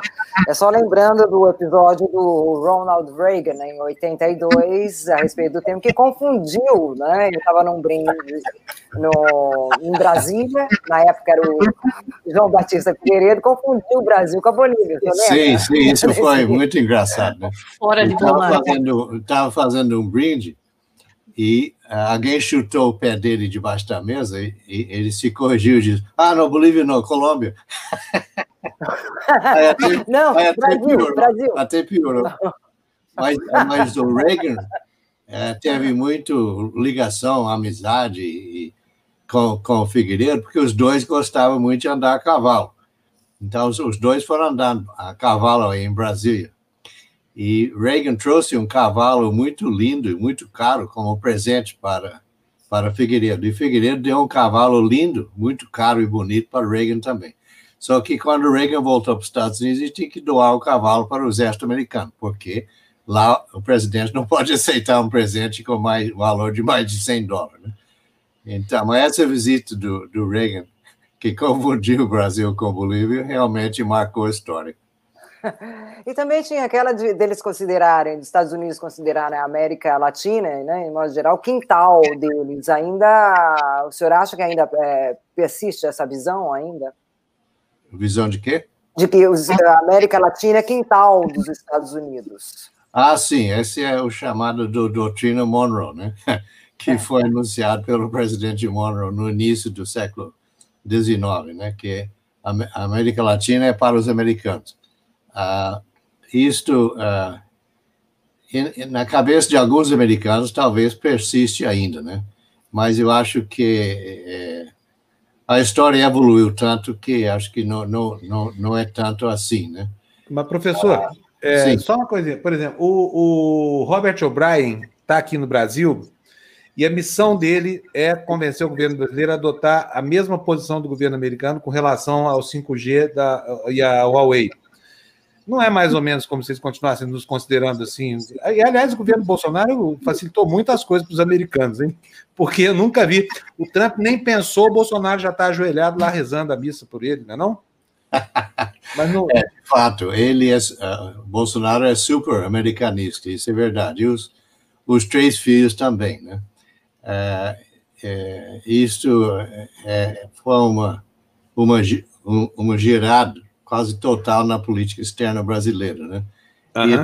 E Itamaraty está muito sacrificado, é, porque a diplomacia brasileira sempre foi extremamente bem respeitada no mundo inteiro como um, um dos serviços diplomáticos de melhor qualidade e de melhores cabeças do mundo. E agora, infelizmente, nosso serviço diplomático, nosso, nossos diplomatas, agora está numa situação bastante desagradável e sua credibilidade caiu muito pelo mundo afora, né? Justamente por causa do uh, do Olavo Carvalho, né? Que manda e desmanda no Itamaraty hoje em dia, infelizmente, né? Pois é. Uh, mas a, a a situação do 5G, o Brasil não decidiu ainda, né? Os americanos estão falando que não, os chineses vão roubar todos os dados de vocês, é, e o China diz: bom, se você quer pagar o, o 5G assim, o Brasil vai pagar muito mais caro do que o nosso, né? Mas tem a Nokia e outras companhias lá na Europa que estão concorrendo também com suas versões do, do 5G, né? Então, professor, é, hoje de manhã, quando a gente leu essa notícia aqui, a gente faz uma leitura crítica do noticiário e me, me chama muita atenção que nesse momento, acho que é, isso é, é um momento raro na história, mas eu queria que o senhor me confirmasse e que os Estados Unidos perderam a proeminência no campo da tecnologia, porque eles não têm o, o 5G, eles não vendem 5G americano, estão associados a empresas europeias nesse esforço brutal para que uma empresa chinesa não ganhe os mercados que eles pretendem que ser, tem que ser deles. Não é a diplomacia da inveja ou a política comercial da inveja, uma vez que ela visa destruir aquilo que ele não pode ter e que o outro, porventura, venha a ter? Sim, é uma disputa que o, o, o Trump arrumou com a China, né? É, então, a, essa guerra comercial com a China, que os Estados Unidos já perdeu, né? Chegou a um certo ponto, acho que foi no mais ou menos nessa época do ano passado, em que várias pessoas foram para Trump e disseram: se você colocar mais tarifas em cima das coisas que vêm da China, você vai encarecer todos os presentes de Natal dos americanos porque o mercado americano está inundado com produtos chineses, né? Então você vai ter a ira dos americanos, porque seus produtos preferidos para comprar de presente de Natal vão encarecer. Então aí o Trump uh, raramente, né, escuta uh, as palavras dos seus assessores, aí ele voltou atrás e, e não impôs as tarifas em cima desses produtos, né? Mas a guerra comercial com a China, todo mundo mais ou menos observa que o, o, o Trump e os Estados Unidos perderam, né? Ah, a questão do, do, do 5G também é, tem a ver com ah, vários países na Europa que já estão bastante alienados em, em termos de Trump, né? É, já estão aceitando o 5G da, da China também, né? E aqui na América Latina tem alguns países já aceitando uh, que vão entrar nessa tecnologia 5G da China. Você tem toda razão que os Estados Unidos perdeu essa guerra de tecnologia, que poderia ter avançado mais e as companhias americanas podiam ter desenvolvido seu próprio 5G, mas ficaram para trás e não desenvolveram. É, então, é, Biden, Biden eleito, que eu, eu, eu espero né, que Biden seja eleito, ele vai ter que tentar remodelar toda essa política externa americana e a relação com a China e a relação com a, Europa. Vai ter que reconstruir boas relações com a Europa que os Estados Unidos sempre teve. E vai ter que ver o que, que vai fazer com o Brexit, né, com, com a Inglaterra, né, que aparentemente a Inglaterra, o Reino Unido, vai sair da União Europeia sem acordo. Então, o novo presidente americano, Biden, vai ter que ver o que, que ele vai fazer com a Inglaterra também.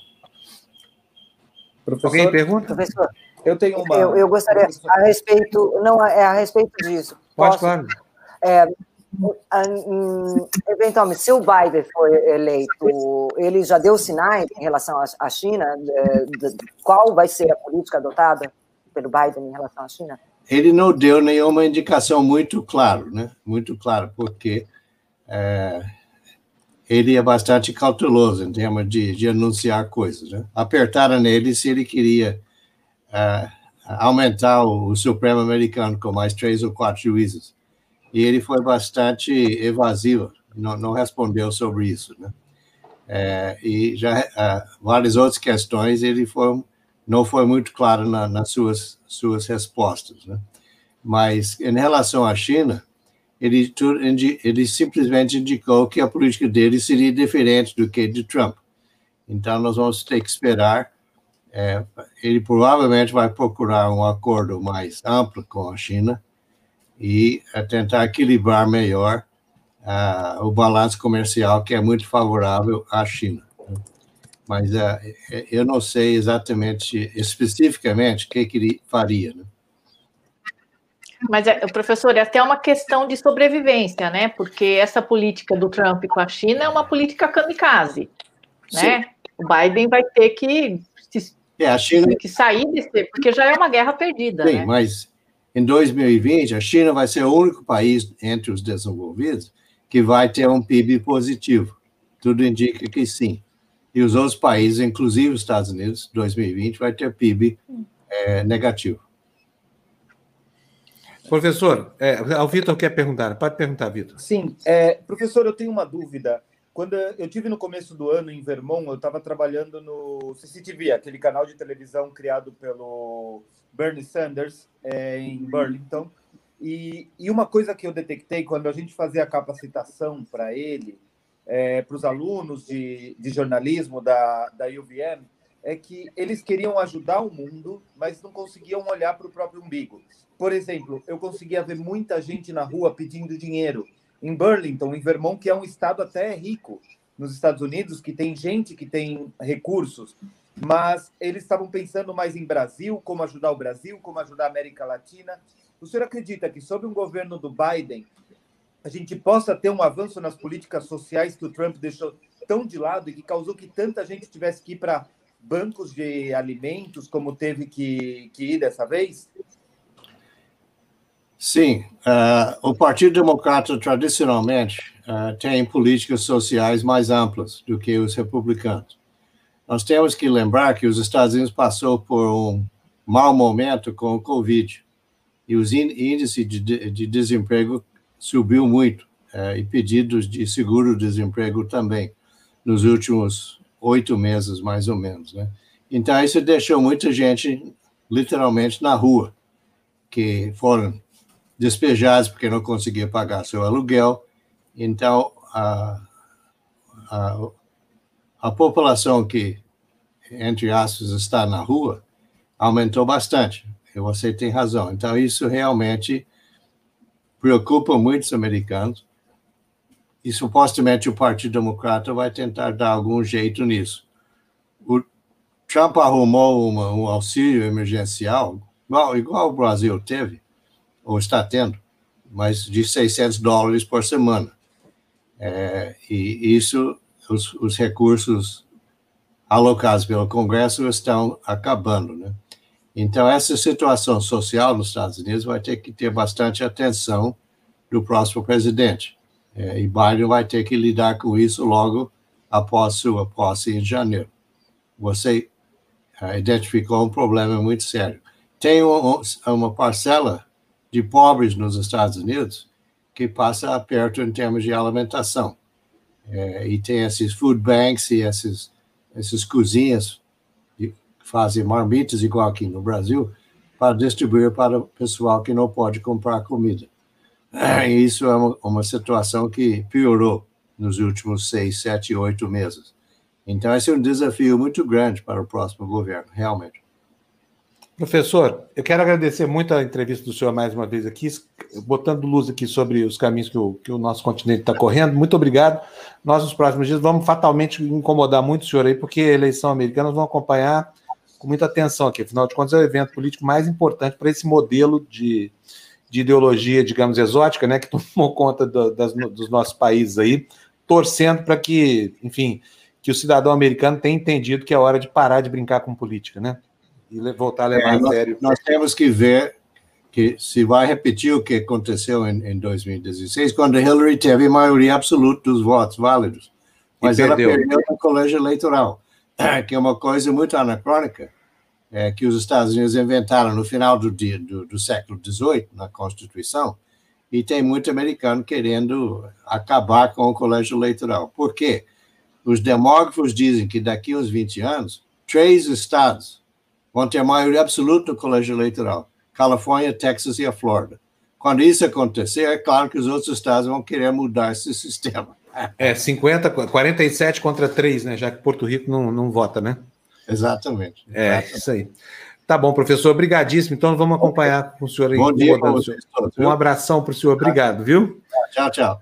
Olha, o Gottschall está dizendo aí, a China começou a brincar de capitalista e globalista, se mexeu um pouco e já criou uma hecatombe nos Estados Unidos, o Gotchal, e o pior é que agora né, fica essa, essa política, de, essa diplomacia da inveja, porque não há outra explicação. Vocês concebem um país com a importância estratégica que os, Estados Unidos têm, não terem conseguido se transformar em players no jogo do, do, do maior negócio da história da humanidade, que é o sistema 5G? Já pensaram o é, que, que, é isso? Que... Mas, mas isso, isso mesmo, Fábio. Mas, mas é isso por opção, né, Fábio? É. Não é, é por opção, é porque eles não conseguiram. Uma boa parte da, da, da, da, da economia americana hoje está gerando empregos no, no, nos, nos, chamados tigres, né?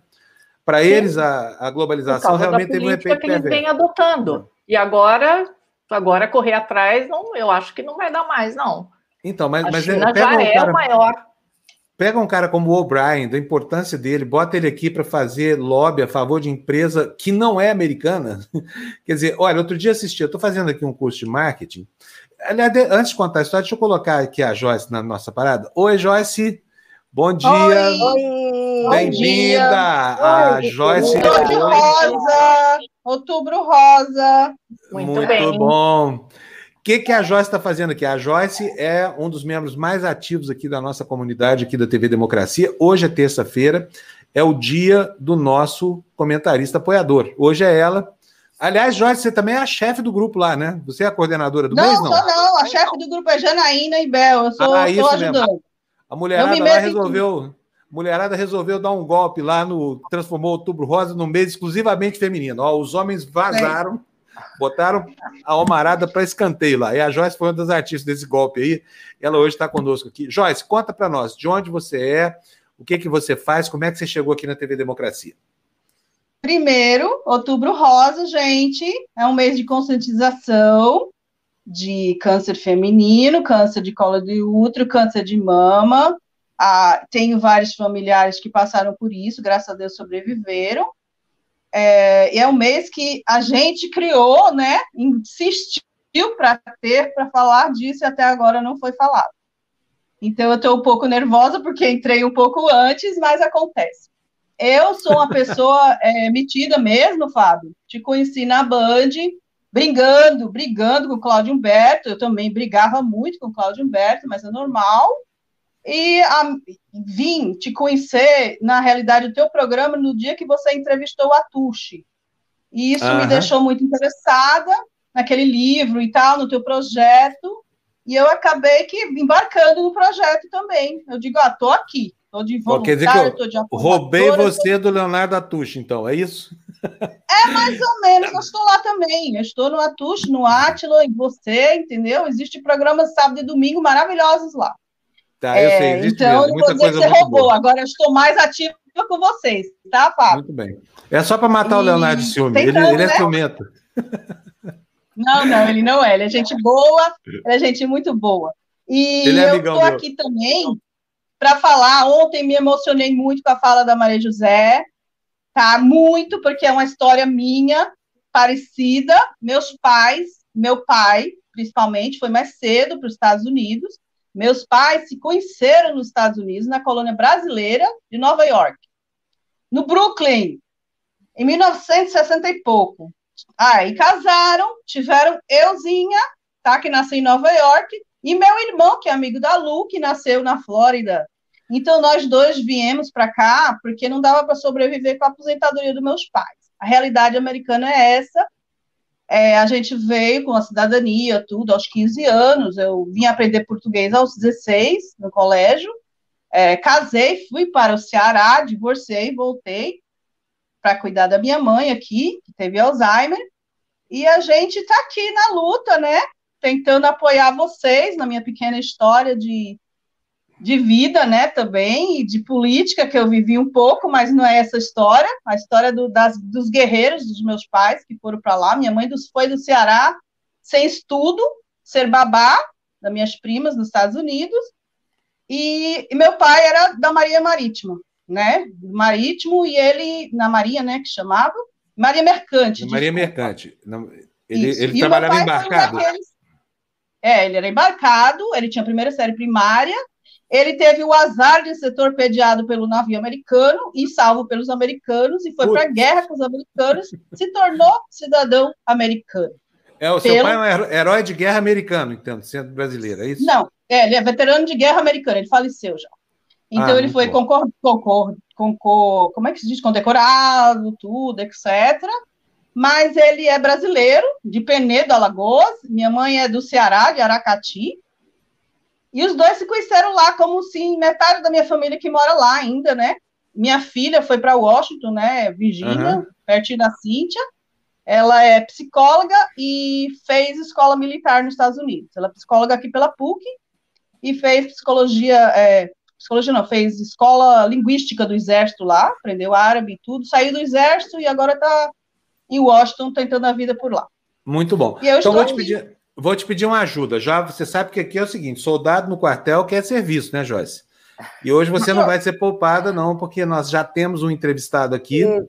Mas pera e... lá, mas olha que grande história, ela ainda é modesta. A minha pequena é. história. Pequena, desse tamanhozinho. Pequena. E olha, olha, já. Gente, vamos lá cá, gente. Olha a Joyce aí.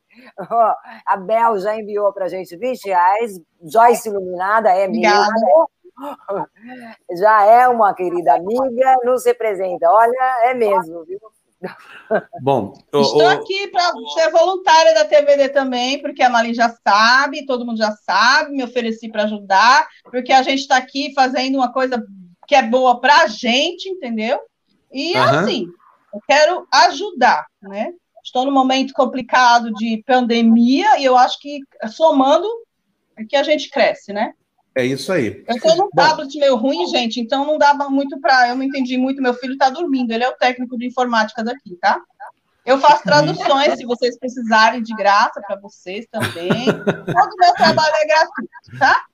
Já muito me ofereci e estou oferecendo publicamente aqui para todo mundo servir de testemunha. Eu tá preciso tá dizer que está aceito. Tá? Obrigadíssima. Tá? Preciso dizer que está aceito.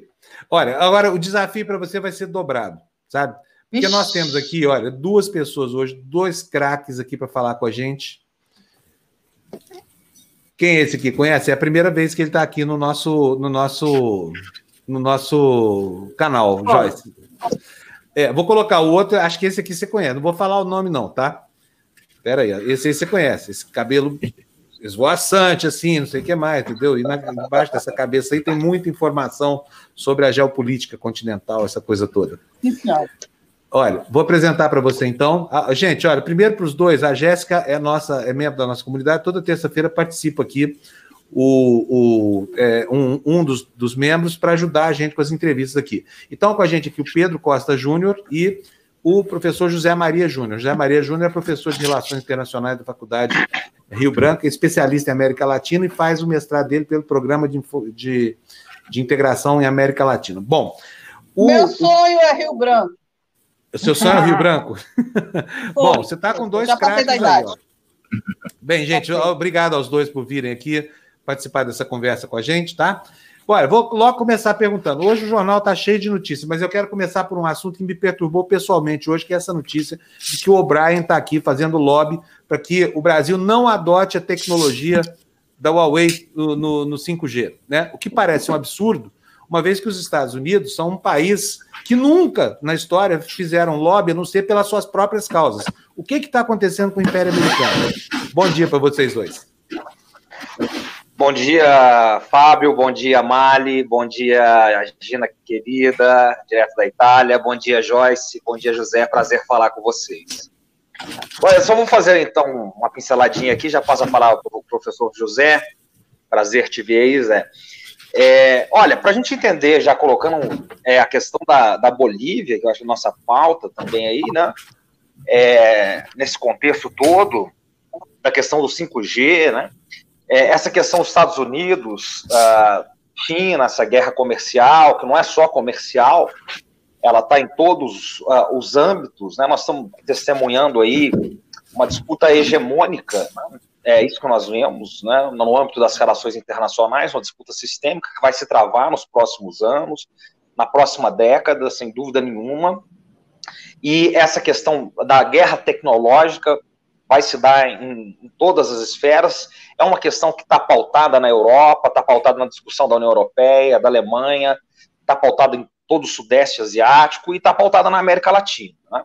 Isso, a sua pergunta é muito boa, Fábio, porque ela nos ajuda a pensar é, as questões que, a, cuja América Latina está no olho do furacão, digamos assim.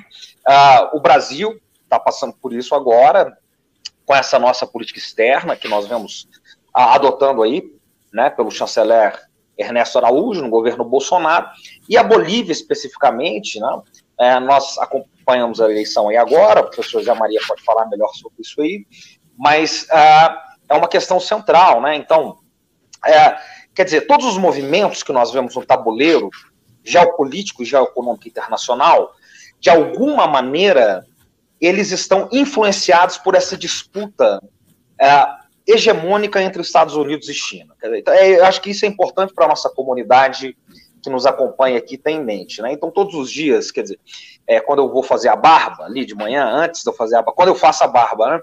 É, então eu pego uma notícia para analisar. O que eu estou pensando é o seguinte, né?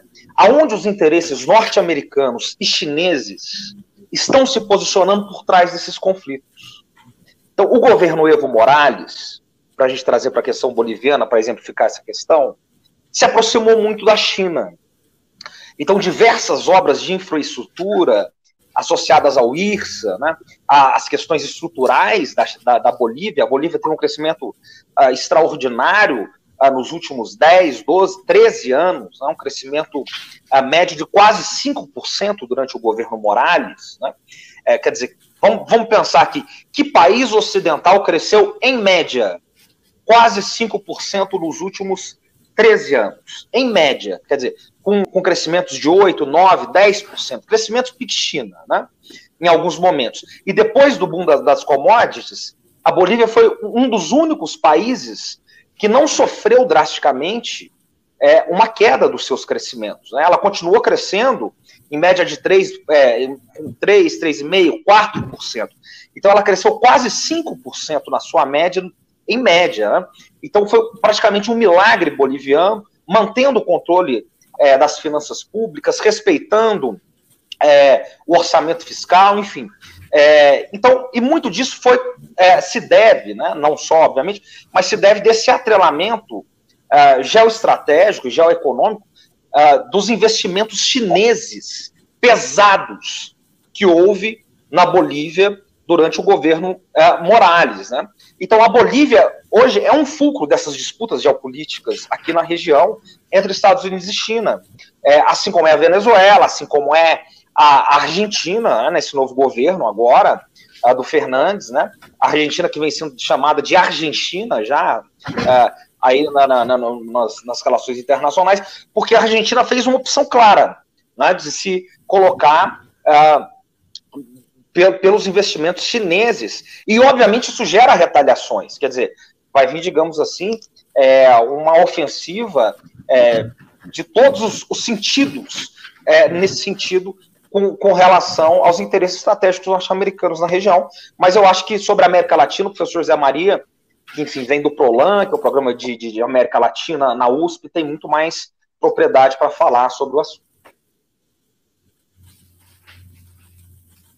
Essa vitória do, do MAS na Bolívia foi, foi, um, foi uma, uma derrota grande para o Elon Musk, né? Que inclusive disse que ele poderia dar o golpe em qualquer país. Quer dizer, ele estava de olho ali no lítio e acabou que para ele já era. Ou não, né? É, bom, acho que eu vou, vou entrar aqui na, no bate-bola, né? É, queria cumprimentar o Luiz, a Mari, é, a Joyce e o Pedro, meu, meu grande amigo aí de, de longa data. Bom, é, sobre, sobre a Bolívia, né? Acho que a gente precisa contextualizar um pouco quem é a Bolívia, né? Como, quem é esse país? A gente tem uma, um, uma projeção muito grande para para estudar a América do Norte, para estudar a Europa principalmente, né? A gente tem uma historiografia eurocêntrica, né?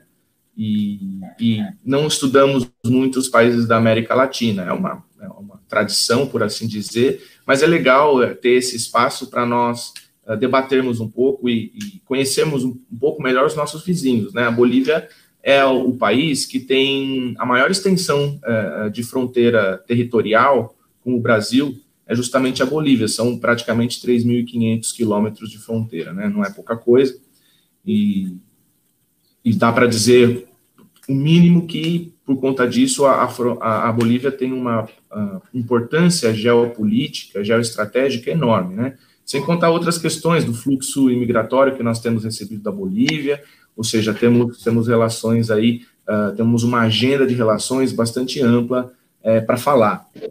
E se trata de um país, um país pobre, um país uh, com diversas limitações na sua, na sua articulação social, com uma história aí das mais instáveis no século XX na América Latina, e que teve um período de, de estabilidade justamente no, no, governo Evo Morales, que o, que o Pedro, Pedro bem citou, né? ou seja, a gente está falando de um, de um país elites no século XX, elites bem pequenas do ponto de vista numérico, que nas suas articulações, nas suas movimentações políticas, deixavam à margem a grande maior parte da população uh, indígena, né? E que, justamente com o Evo Morales, ele traz um pouco da, da, do protagonismo indígena, ele funda o chamado Estado Plurinacional da, da Bolívia, e tem uma, tem uma divisão, um divisor de águas aí, por assim dizer, em termos de estabilidade, mas a gente lembra que a Bolívia tem um histórico bastante instável, bastante problemático, bastante excludente da maior parte da sua população. O Evo chega com, com uma série de, de, de, uh, de, benefícios econômicos e também com uma centralização de poder é, bastante, uh, bastante forte. Né? Uh, é, é, curioso falar dos, dos, recursos naturais da Bolívia, até do, do, Elon Musk, né, dizendo que pode dar um golpe de Estado em qualquer lugar. Acho que, obviamente, não é bem assim. Né? Você tem uh, uh, essas elites políticas são, são de, é que a gente já fala de geometria variável, né? elas variam muito as relações, os elos que elas criam e, e, e assim por diante. Então, uma questão de Estado sempre, sempre é, é forte. Né? como eu disse na minha última participação aqui, uh, o mercado não tem um projeto de Estado, em geral, né? E, e, e faz parte da, das elites decisórias de algum uh, de um país, por assim dizer, mas não é o único, né? Principalmente uma questão internacional, que foi até a, a pauta que o Panuzzi colocou aqui para nós. O Pedro, oh my God. É, é, o Pedro, o Pedro pegou a bola para a gente e disse que é, essa guerra tecnológica, esse protagonismo uh, em relação a alguns elementos que ainda são de commodity, mas que podem projetar um país em relação à tecnologia, né, em relação a uma vanguarda tecnológica, são fundamentais. Então, não é assim, o cara diz que vai é, dar um golpe num país. Essas eleições provam isso. E tem, e tem um elemento fundamental nessas eleições da Bolívia, que é uh, o certo respeito institucional. Né? Nós, vemos, nós vemos vários líderes dizendo que se perderem a, as eleições, é, eles não vão reconhecer a perda. E na Bolívia a gente já viu que o candidato derrotado já reconheceu a, a, a derrota uh, em favor do, do Arce, que é, que é a continuidade, de certa forma, do projeto do Evo Morales. Né?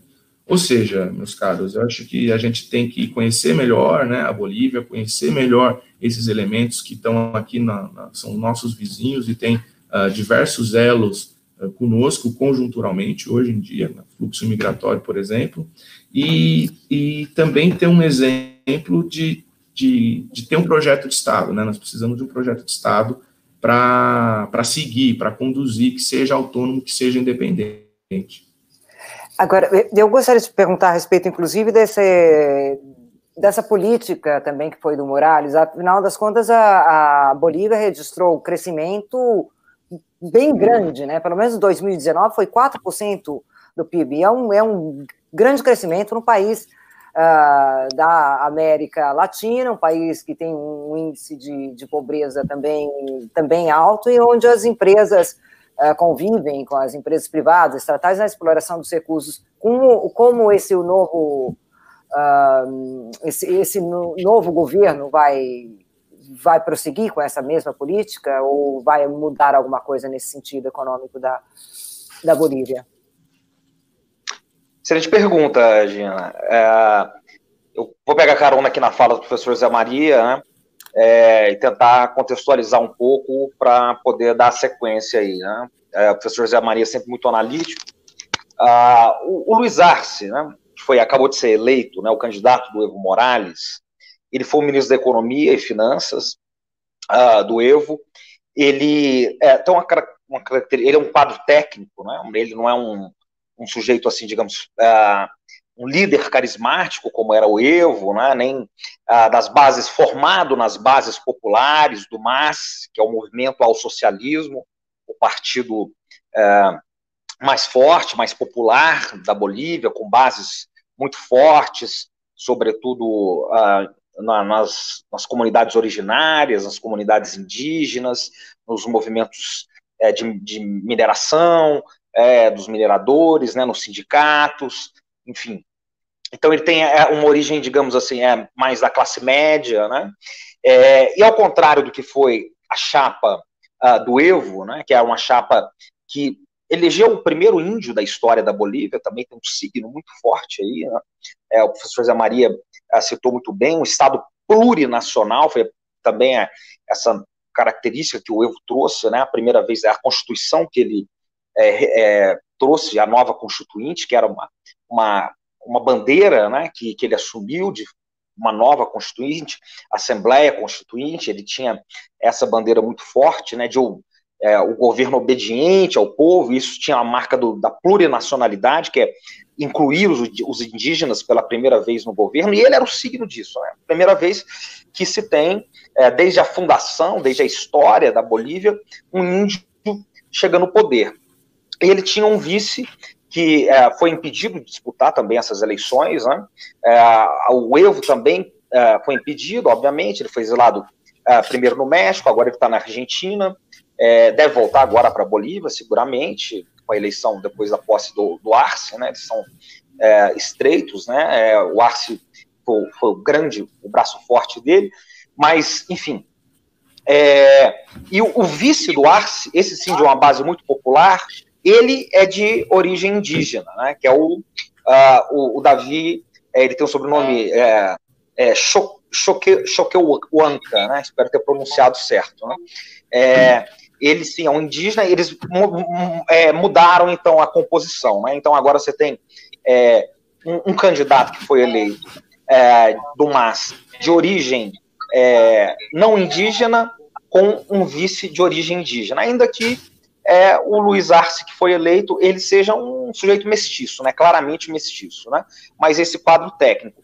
Então, é, com esse crescimento econômico que ele promoveu à frente da, das finanças e da economia é, boliviana, é isso que ele vai, vai fazer, Gina. Né, é um, é, a campanha dele toda foi voltada, né, nós acompanhamos de perto, eu e o professor Zé Maria, é, a campanha dele, ela foi voltada na ideia da estabilidade, a volta da estabilidade, a Bolívia se estabilizou completamente desde novembro, uh, da, da, da, enfim, da última eleição e todo o caos que se instalou no país.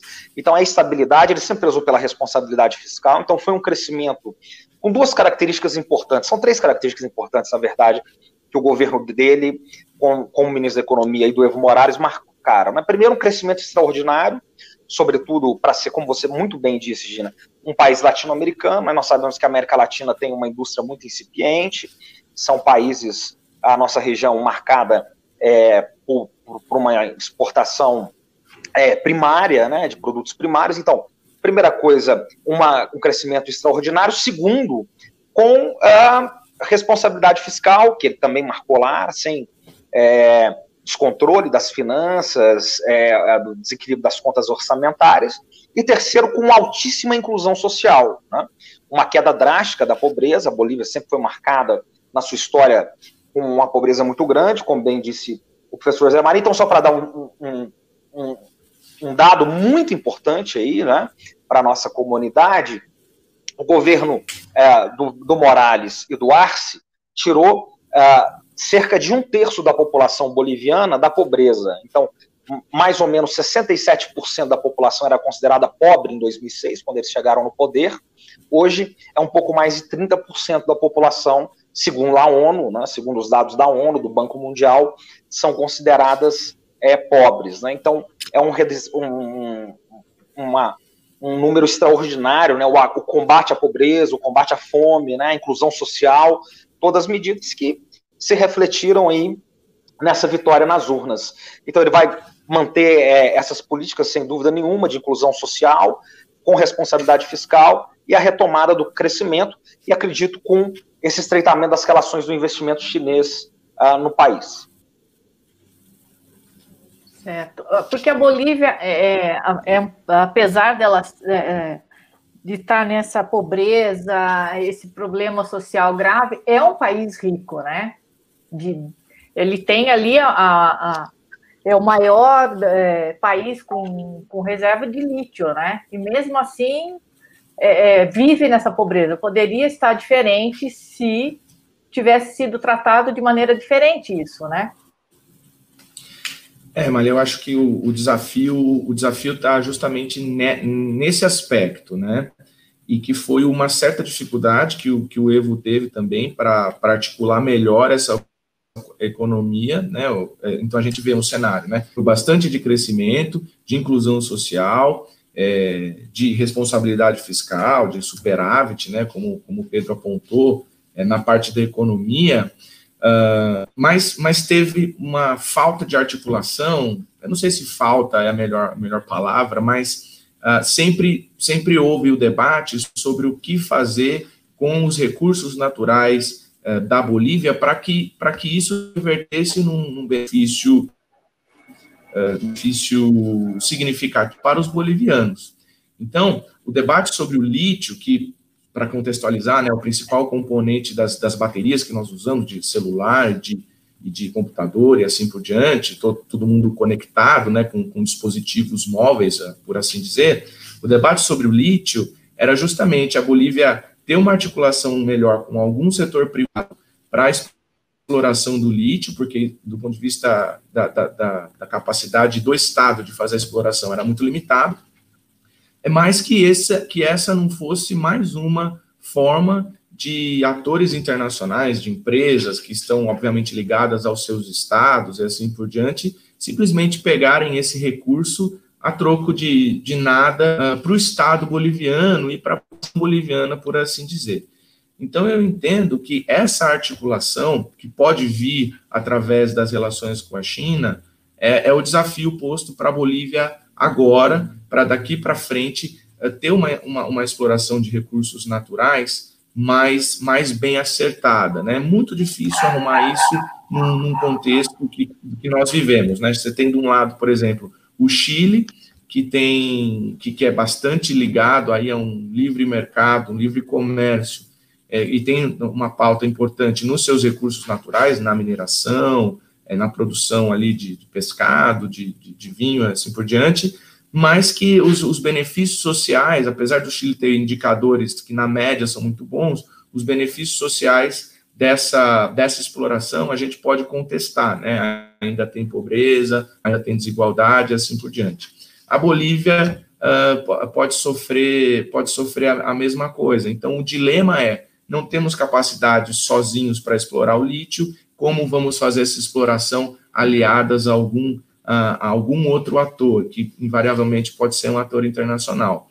Essa articulação é bastante difícil, é bastante dramática, mas ela tem que, tem que acontecer de alguma forma. Né? A gente teve uma prévia disso em 2006, quando o próprio Evo Morales, assim que assumiu, nacionalizou o gás, uh, os recursos naturais, o gás boliviano, quando a Petrobras tinha uma série de contratos com eles, mas isso foi acomodado ali pelas lideranças políticas do ponto de vista econômico. A pressão foi mais dentro do Brasil sobre a, sobre a Petrobras, né? não teve uma pressão externa. O Evo é, é, simplesmente nacionalizou e a gente, aqui dentro do Brasil, alguns setores ficaram bastante desagradados com essa nacionalização, mas houve uma acomodação, foi uma projeção política e eu diria até que diplomática, não só no sentido da diplomacia é, é, da diplomacia formal, mas também da atitude diplomática do Evo de, de acomodar esses interesses e falar assim, olha, nós, nós não queremos a Petrobras fora daqui,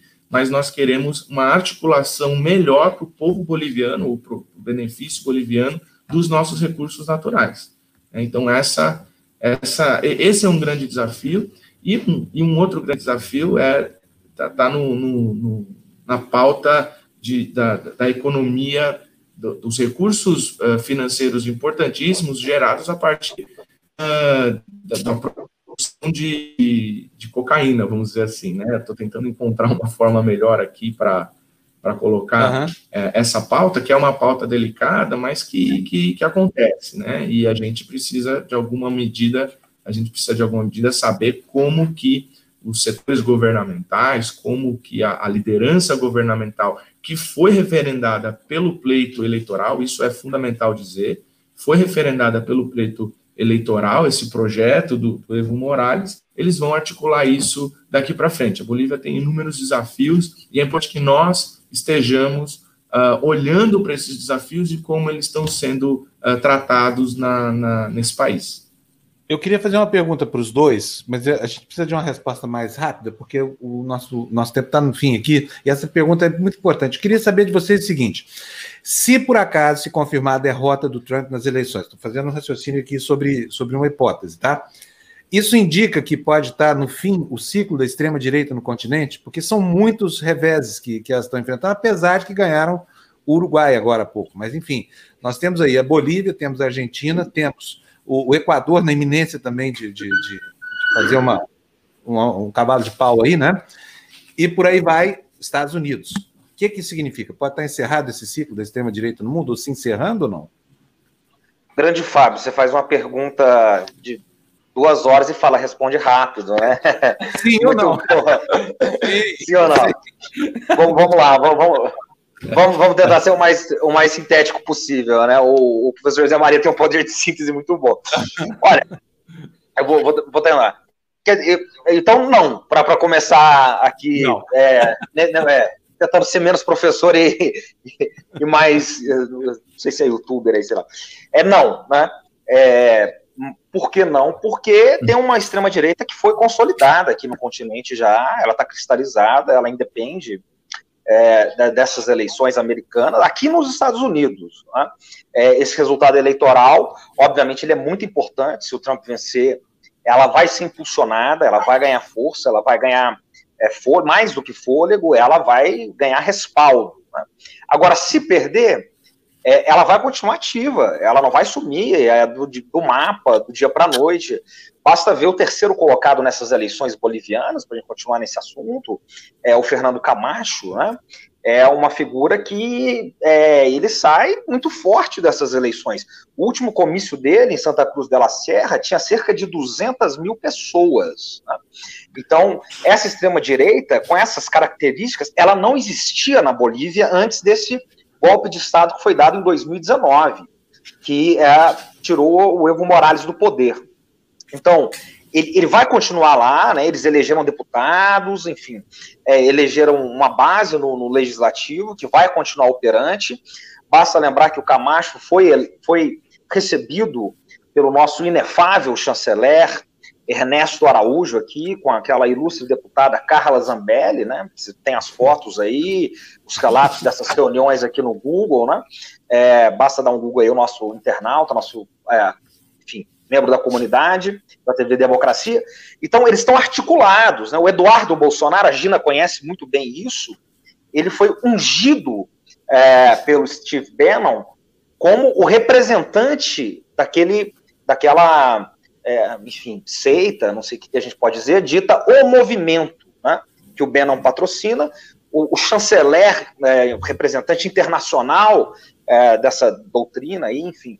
Dessa, Aliás, desse... ali foi plantada a semente dessa, dessa hidra. Ali Exatamente, Itália, né? exatamente. E esse o movimento, então, ele liga, conecta né, os Bolsonaro, o chanceler é, Ernesto Araújo, é, o autoproclamado presidente da Venezuela, o Juan Guaidó, o Camacho uh, na Bolívia, tem tentáculos no Equador, uh, na Argentina, que está fazendo uma pressão violentíssima contra o presidente eleito agora, que tem associações com, com, com Macri, enfim. Então não vai desaparecer, né? Obviamente é importante, essa derrota seria importante, né? Claro, é da extrema-direita lá nos Estados Unidos para, digamos assim, enfraquecer esse movimento, mas que vai continuar aqui e vai continuar nos Estados Unidos também. A alt-right, a direita alternativa nos Estados Unidos, que é a sistema-direita, que tem conexões com o Bannon, com todo esse pessoal, eles vão continuar muito ativos. Professor? É, para ser rápido, né? Para tentar, tentar ser rápido. Coisinha assim, um simzinho de nada, assim, para a gente se alegrar é. aqui, professor. É, Pô, brincadeira, olha, pode, pode fazer, usar olha, o tempo que o senhor acha necessário. Eu acho, eu acho, eu, eu já participei de alguns debates acalorados com o Pedro e eu gosto quando a gente discorda, mas dessa vez eu tenho que concordar com ele. Eu acho que essa, essa direita, essa, essa articulação veio para ficar. E eu uso a palavra articulação justamente porque os líderes, eles são as pontas do iceberg, né?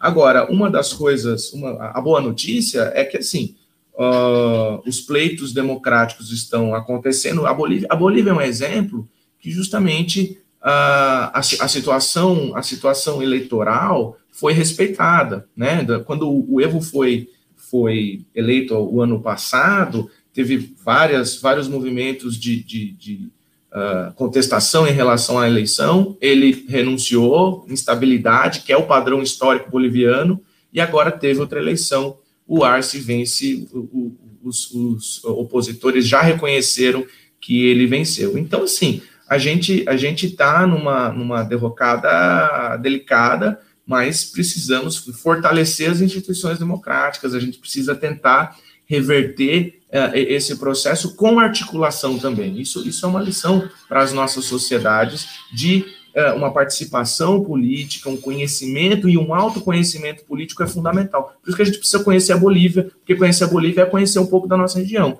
Né? E, e a nossa região sempre é muito polarizada. Essa polarização ela já existia, ela estava velada, ela estava adormecida e agora ela está estampada em todas as redes, estampada em todos os lugares. Então a gente precisa lidar com os nossos problemas e, e eu acho que apesar disso vir para ficar, é, a, gente, a gente tem ainda um palco uh, de, de, de, articulação política e de, de, tensionamento político que a gente vai, vai fazer força e vai, e vai uh, te, tentar o, o, resultado mais, mais benéfico para a sociedade no seu, no seu amplo, é, por assim dizer. Né? Bom, muito obrigado. Olha, tem duas coisas aqui. Primeiro, eu queria agradecer aqui, preciso fazer isso já, vocês vão me desculpar.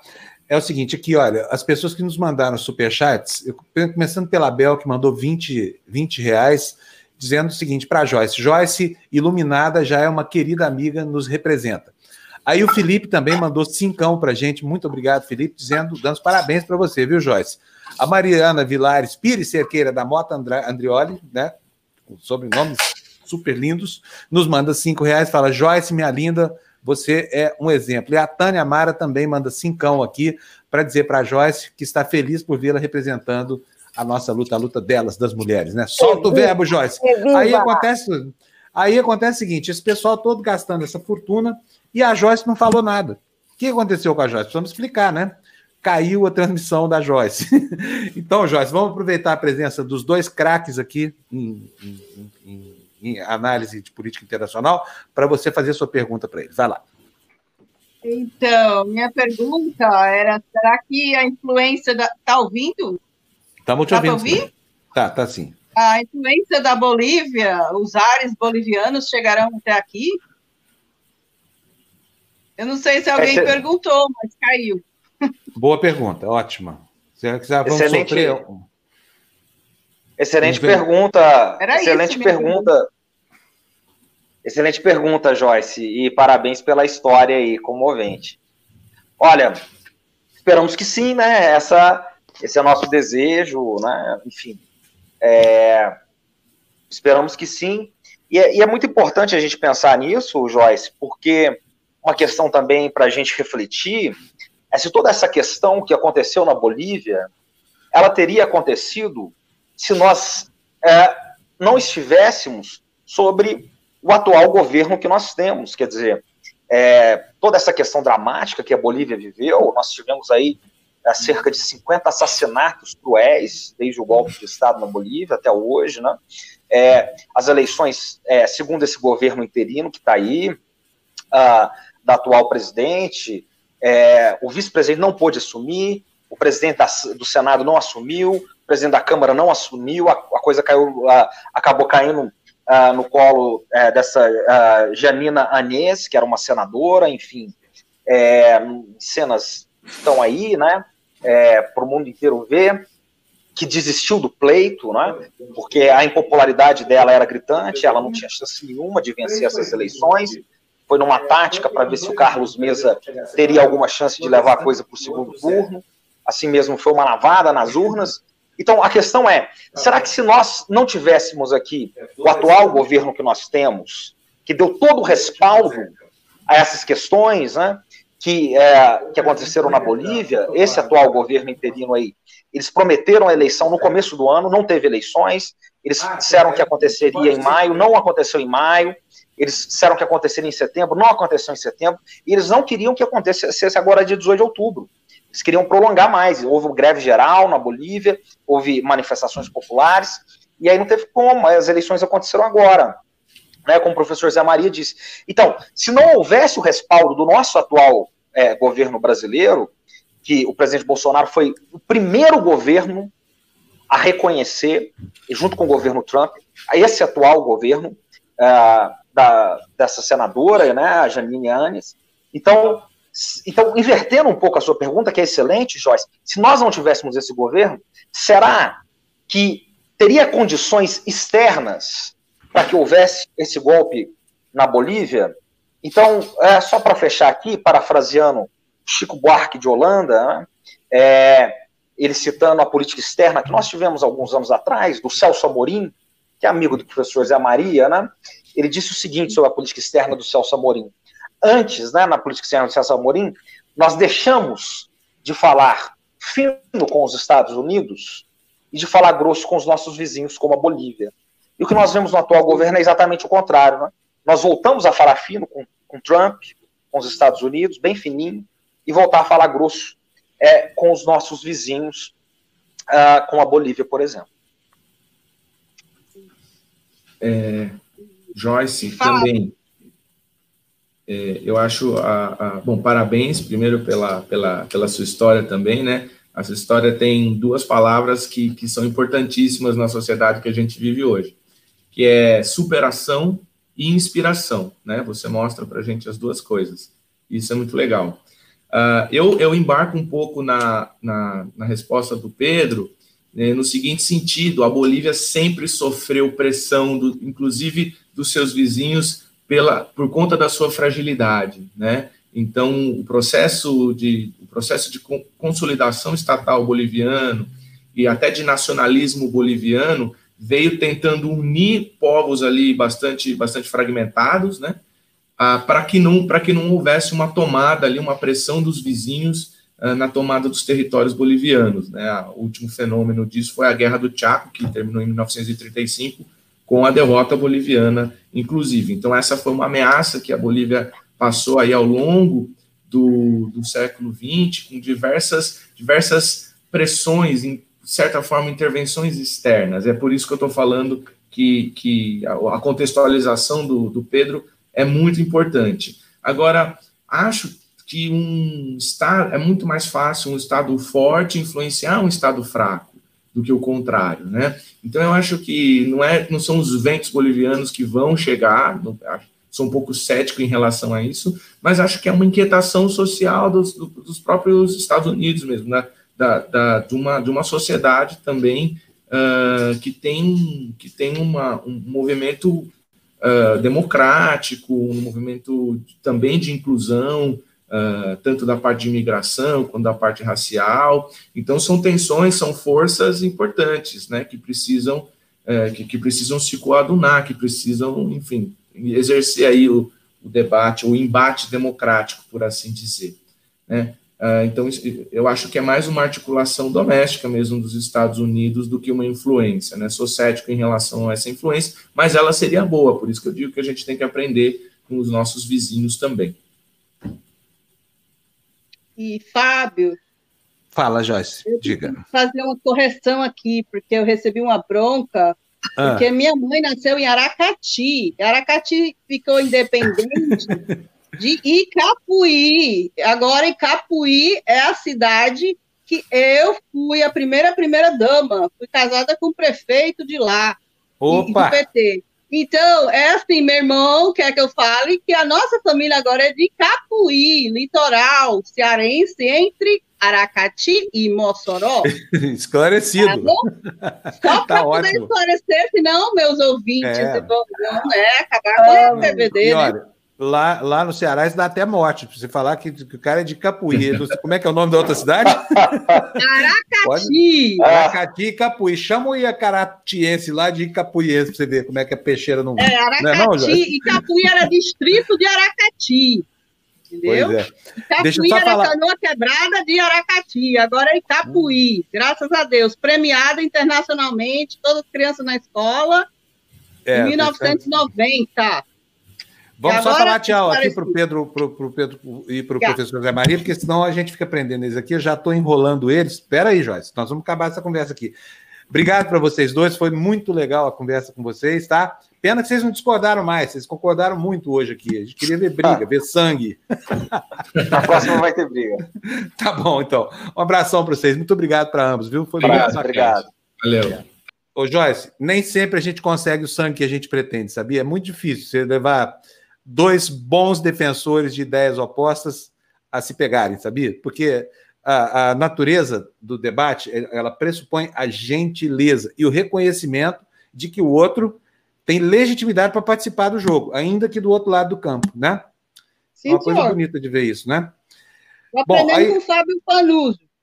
É, nós estamos aprendendo também, né? Porque né, você pode ver que esse veículo aqui que a gente representa, né, Gina e Mali, é uma coisa que é uma novidade para as nossas vidas aqui. Vocês acham que nós saímos de onde? Nós somos aqueles dinossauros, sabe? Já caiu o, o, o meteoro, nós estamos caminhando para o Vale da Morte, ou a gente vai lutar contra a extinção. É verdade, é verdade mesmo. Para nós, esse mundo aqui é novo. É como se fosse assim, para nós é, é, um, é, um, é um novo, uma nova biosfera, sabe? E a gente tem que se adaptar a ela.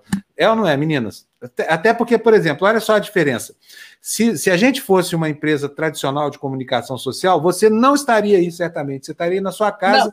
ouvindo as bobagens que a gente fala aqui. Só isso. Eu estou na minha casa ouvindo as bobagens, mas eu estou concordando Mas agora você também pode nos xingar, você pode discordar da gente. E se isso fosse um canal normal, a gente não falaria metade do que a gente não, fala. Não, não, não, não, não falaria mesmo. Eu entendo vou, demais, vou por isso que eu estou aqui. Olha, a Gina e a, e a Maria são velhas companheiras. Tudo bem que eu estou muito passado delas, assim, mas quem trabalhou em redação de jornais antigamente, sabe, não tem a coluna de lá, cartas ao leitor? Todo jornal tem uma, não tem? Sabe como é que os jornalistas, os jornalões tratavam os, os, as pessoas que escreviam cartas para essas colunas? Fala assim, ó, não liga não, esse é daquele tipo que escreve carta para coluna de leitor de jornal. é ou não é, meninas? Com a maior, maior distância. É, a gente, a gente é do tempo em que fazer televisão era coisa de jornalista que não tinha é, capacidade para trabalhar em jornal. É, sabe que eu escrevi que um livro? Eu escrevi o meu livro, primeiro tempo. e único, para provar que eu não era analfabeto. Porque de tanto ouvir falar isso, assim, ah, não, jornal de televisão é tudo analfabeto. Vocês ganham dinheirão para trabalhar um minuto e meio por dia. Hein, Gina? Não é verdade? Quantas, quantos é. jornalistas tradicionais dos jornalões não rejeitaram a televisão por causa desse estigma? É ou não é? Era feio trabalhar em televisão nesse, no início da nossa, das nossas carreiras. Era ou não era, Gina? Hum, mais ou menos, né? Não era tão feio, não. Vai, Fábio. Mas não, tinha um preconceito. Tinha. Que quem trabalhava em televisão é, sabia, não precisava escrever. Exatamente, tinha o preconceito de quem trabalhava em televisão não, não, não sabe escrever. É, estava ali é, porque tava ali porque escrever. alguém indicou, estava ali porque era bonitinho, bonitinha, porque tinha um relacionamento privilegiado com fulano de tal, etc, etc. Sim, tinha porque o, o, jornalista de TV não, não, não sabia escrever. É, Hoje a gente sabe que o, o, trabalho da televisão, mas ele não só é de equipe, ou, ou sozinho também, muitas vezes quem tem que ralar aqui sozinho uh, sou eu para fazer as matérias todas, ela, ela inclui a produção da matéria, você fazer os contatos, produzir, ver como é que você se desloca, uh, tudo mais, a, a, realização, que é a gravação da entrevista, dos cortes, de todas as imagens, a pesquisa de imagens, e depois disso inclui. Aí, depois que você gravou isso tudo, você tem que fazer o roteiro da matéria que você quer. Este roteiro tem que incluir as, as frases dos entrevistados, os cortes, e aí você edita o material. Aí tá pronto. Você vê, olha, são mínimo, mínimo cinco etapas aí é o jornalista televisivo faz isso, mínimo, mínimo. Então, sabe, quando eu muitas vezes quando eu vou fazer é, viagens com outros jornalistas da Associação dos Jornais Estrangeiros, outros estrangeiros também, como como eu, né? E muitos deles chegam com a canetinha na mão, assim, é. eu assim, babando, falando, gente, que delícia, a leveza da caneta, né? E eu lá, ralando, equipamento. É com sabe, subindo, descendo, equipamento nas costas e tal, e grava, e pega o melhor ângulo. É, isso é assim é, mesmo. É assim mesmo, gente. É assim mesmo. Mas, então, Olha, Obrigada, e outra coisa, é, é, tão falacioso isso porque a, a, escrita para a televisão, na maior parte das vezes, ela é realmente é um texto de frases curtas, sujeito, verbo, complemento, ela não permite muito disso. Tem um velho mito nas redações de que você não pode usar palavras muito sofisticadas porque as pessoas não entendem. Mas as pessoas não entendem não é por causa da palavra, é a construção do texto. A palavra é o tijolo, tá vendo essa parede nossa aqui? Então, cada tijolinho desse é uma palavra, e a parede é o sentido amplo da, da, da, da mensagem que a gente transforma em notícia, que é o produto do jornalismo, né? Agora, eu vou dizer uma coisa para vocês. Hoje é outro mundo, sabe? É outro universo. Aqui dentro da internet é outra coisa. Não tem nada a ver com o que a gente aprendeu na escola. Inclusive, porque a gente sabia se comunicar usando palavras, mas a gente nunca soube usar, por exemplo, o afeto ou sensações e emoções, que hoje a gente precisa dar um jeito de passar pela internet, porque é como a comunicação se faz. Então, Joyce, olha, eu queria te agradecer muito, dizer para você que ficou devendo por causa dessa queda do seu sinal. Acho que você podia muito bem voltar essa semana para ajudar a gente com outra entrevista aqui. Sabe? Não, não foi justo. A gente volta, hoje. a gente volta. Vamos Depois voltar. que então, passa vamos... o medo. É, não tem que ter medo nenhum. É uma, é uma é. janelinha aqui, né? São quatro janelinhas, né? Já, Gina, eu quero agradecer a sua energia positiva. Ai, que você é uma pessoa tão positiva, maravilhosa. Eu tenho dois gatinhos. Eu, eu não me alo de Gina, mas meu filho nomeou de Jujuba. Então tá, tá nomeada já. Ô, Gina, quando eu briguei com você, não foi a Joyce que brigou comigo, me xingou, mas foi você, Ai, Joyce? Seu sei, machista. Foi. Foi a Joyce, sim. Lembrei de você, sua militante. É por isso essa camisa vermelha aí, né? Comunista Oh, não, eu sou comunista, sim, eu só não tenho é partido. eu sou pessoal, eu sou. Depende do lugar que eu tô, mas eu sou comunista. Isso aí. Escuta, como é que é a tua gatinha? São dois, né? É, são dois. Um é gato de rua, né? Frajola e o branquinho, ele é misturadinho. Depois eu envio foto para ti, Gil. É o Piu Piu? Ai, que delícia. Cecília Silva é mandou cincão para é gente. É Jujuba. tá bom. Jujubinha. A Cecília Silva nos mandou cincão aí, gente, com uma foto linda aí de um campo de girassóis. Olha, uma vez lá na fazenda da minha mãe, ela plantou isso. Ficou lindo, é maravilhoso essa paisagem. Gente, olha. Reivindicando Dona Marta, viu? Seu Dona Pablo que assistiu o um programa com seu irmão maravilhoso de Pink. Me inspirei nele para usar Pink hoje. Acho que Dona Marta está fazendo falta. É, Dona programa, Marta deu. Tá? Dona Marta, um dia desses eu vou apresentar ela para vocês, tá? Não é fácil ser Sim, filho senhor. dela, não. Sim, Gente, vamos embora. Obrigada pela participação. Olha, um beijão para você, Joyce. Minhas queridas Mali Tchau, e Gina. Gente, até amanhã. Amanhã temos vocês. Bárbara Gantia. Na, na, na... Amanhã Isso. é dia de Bárbara.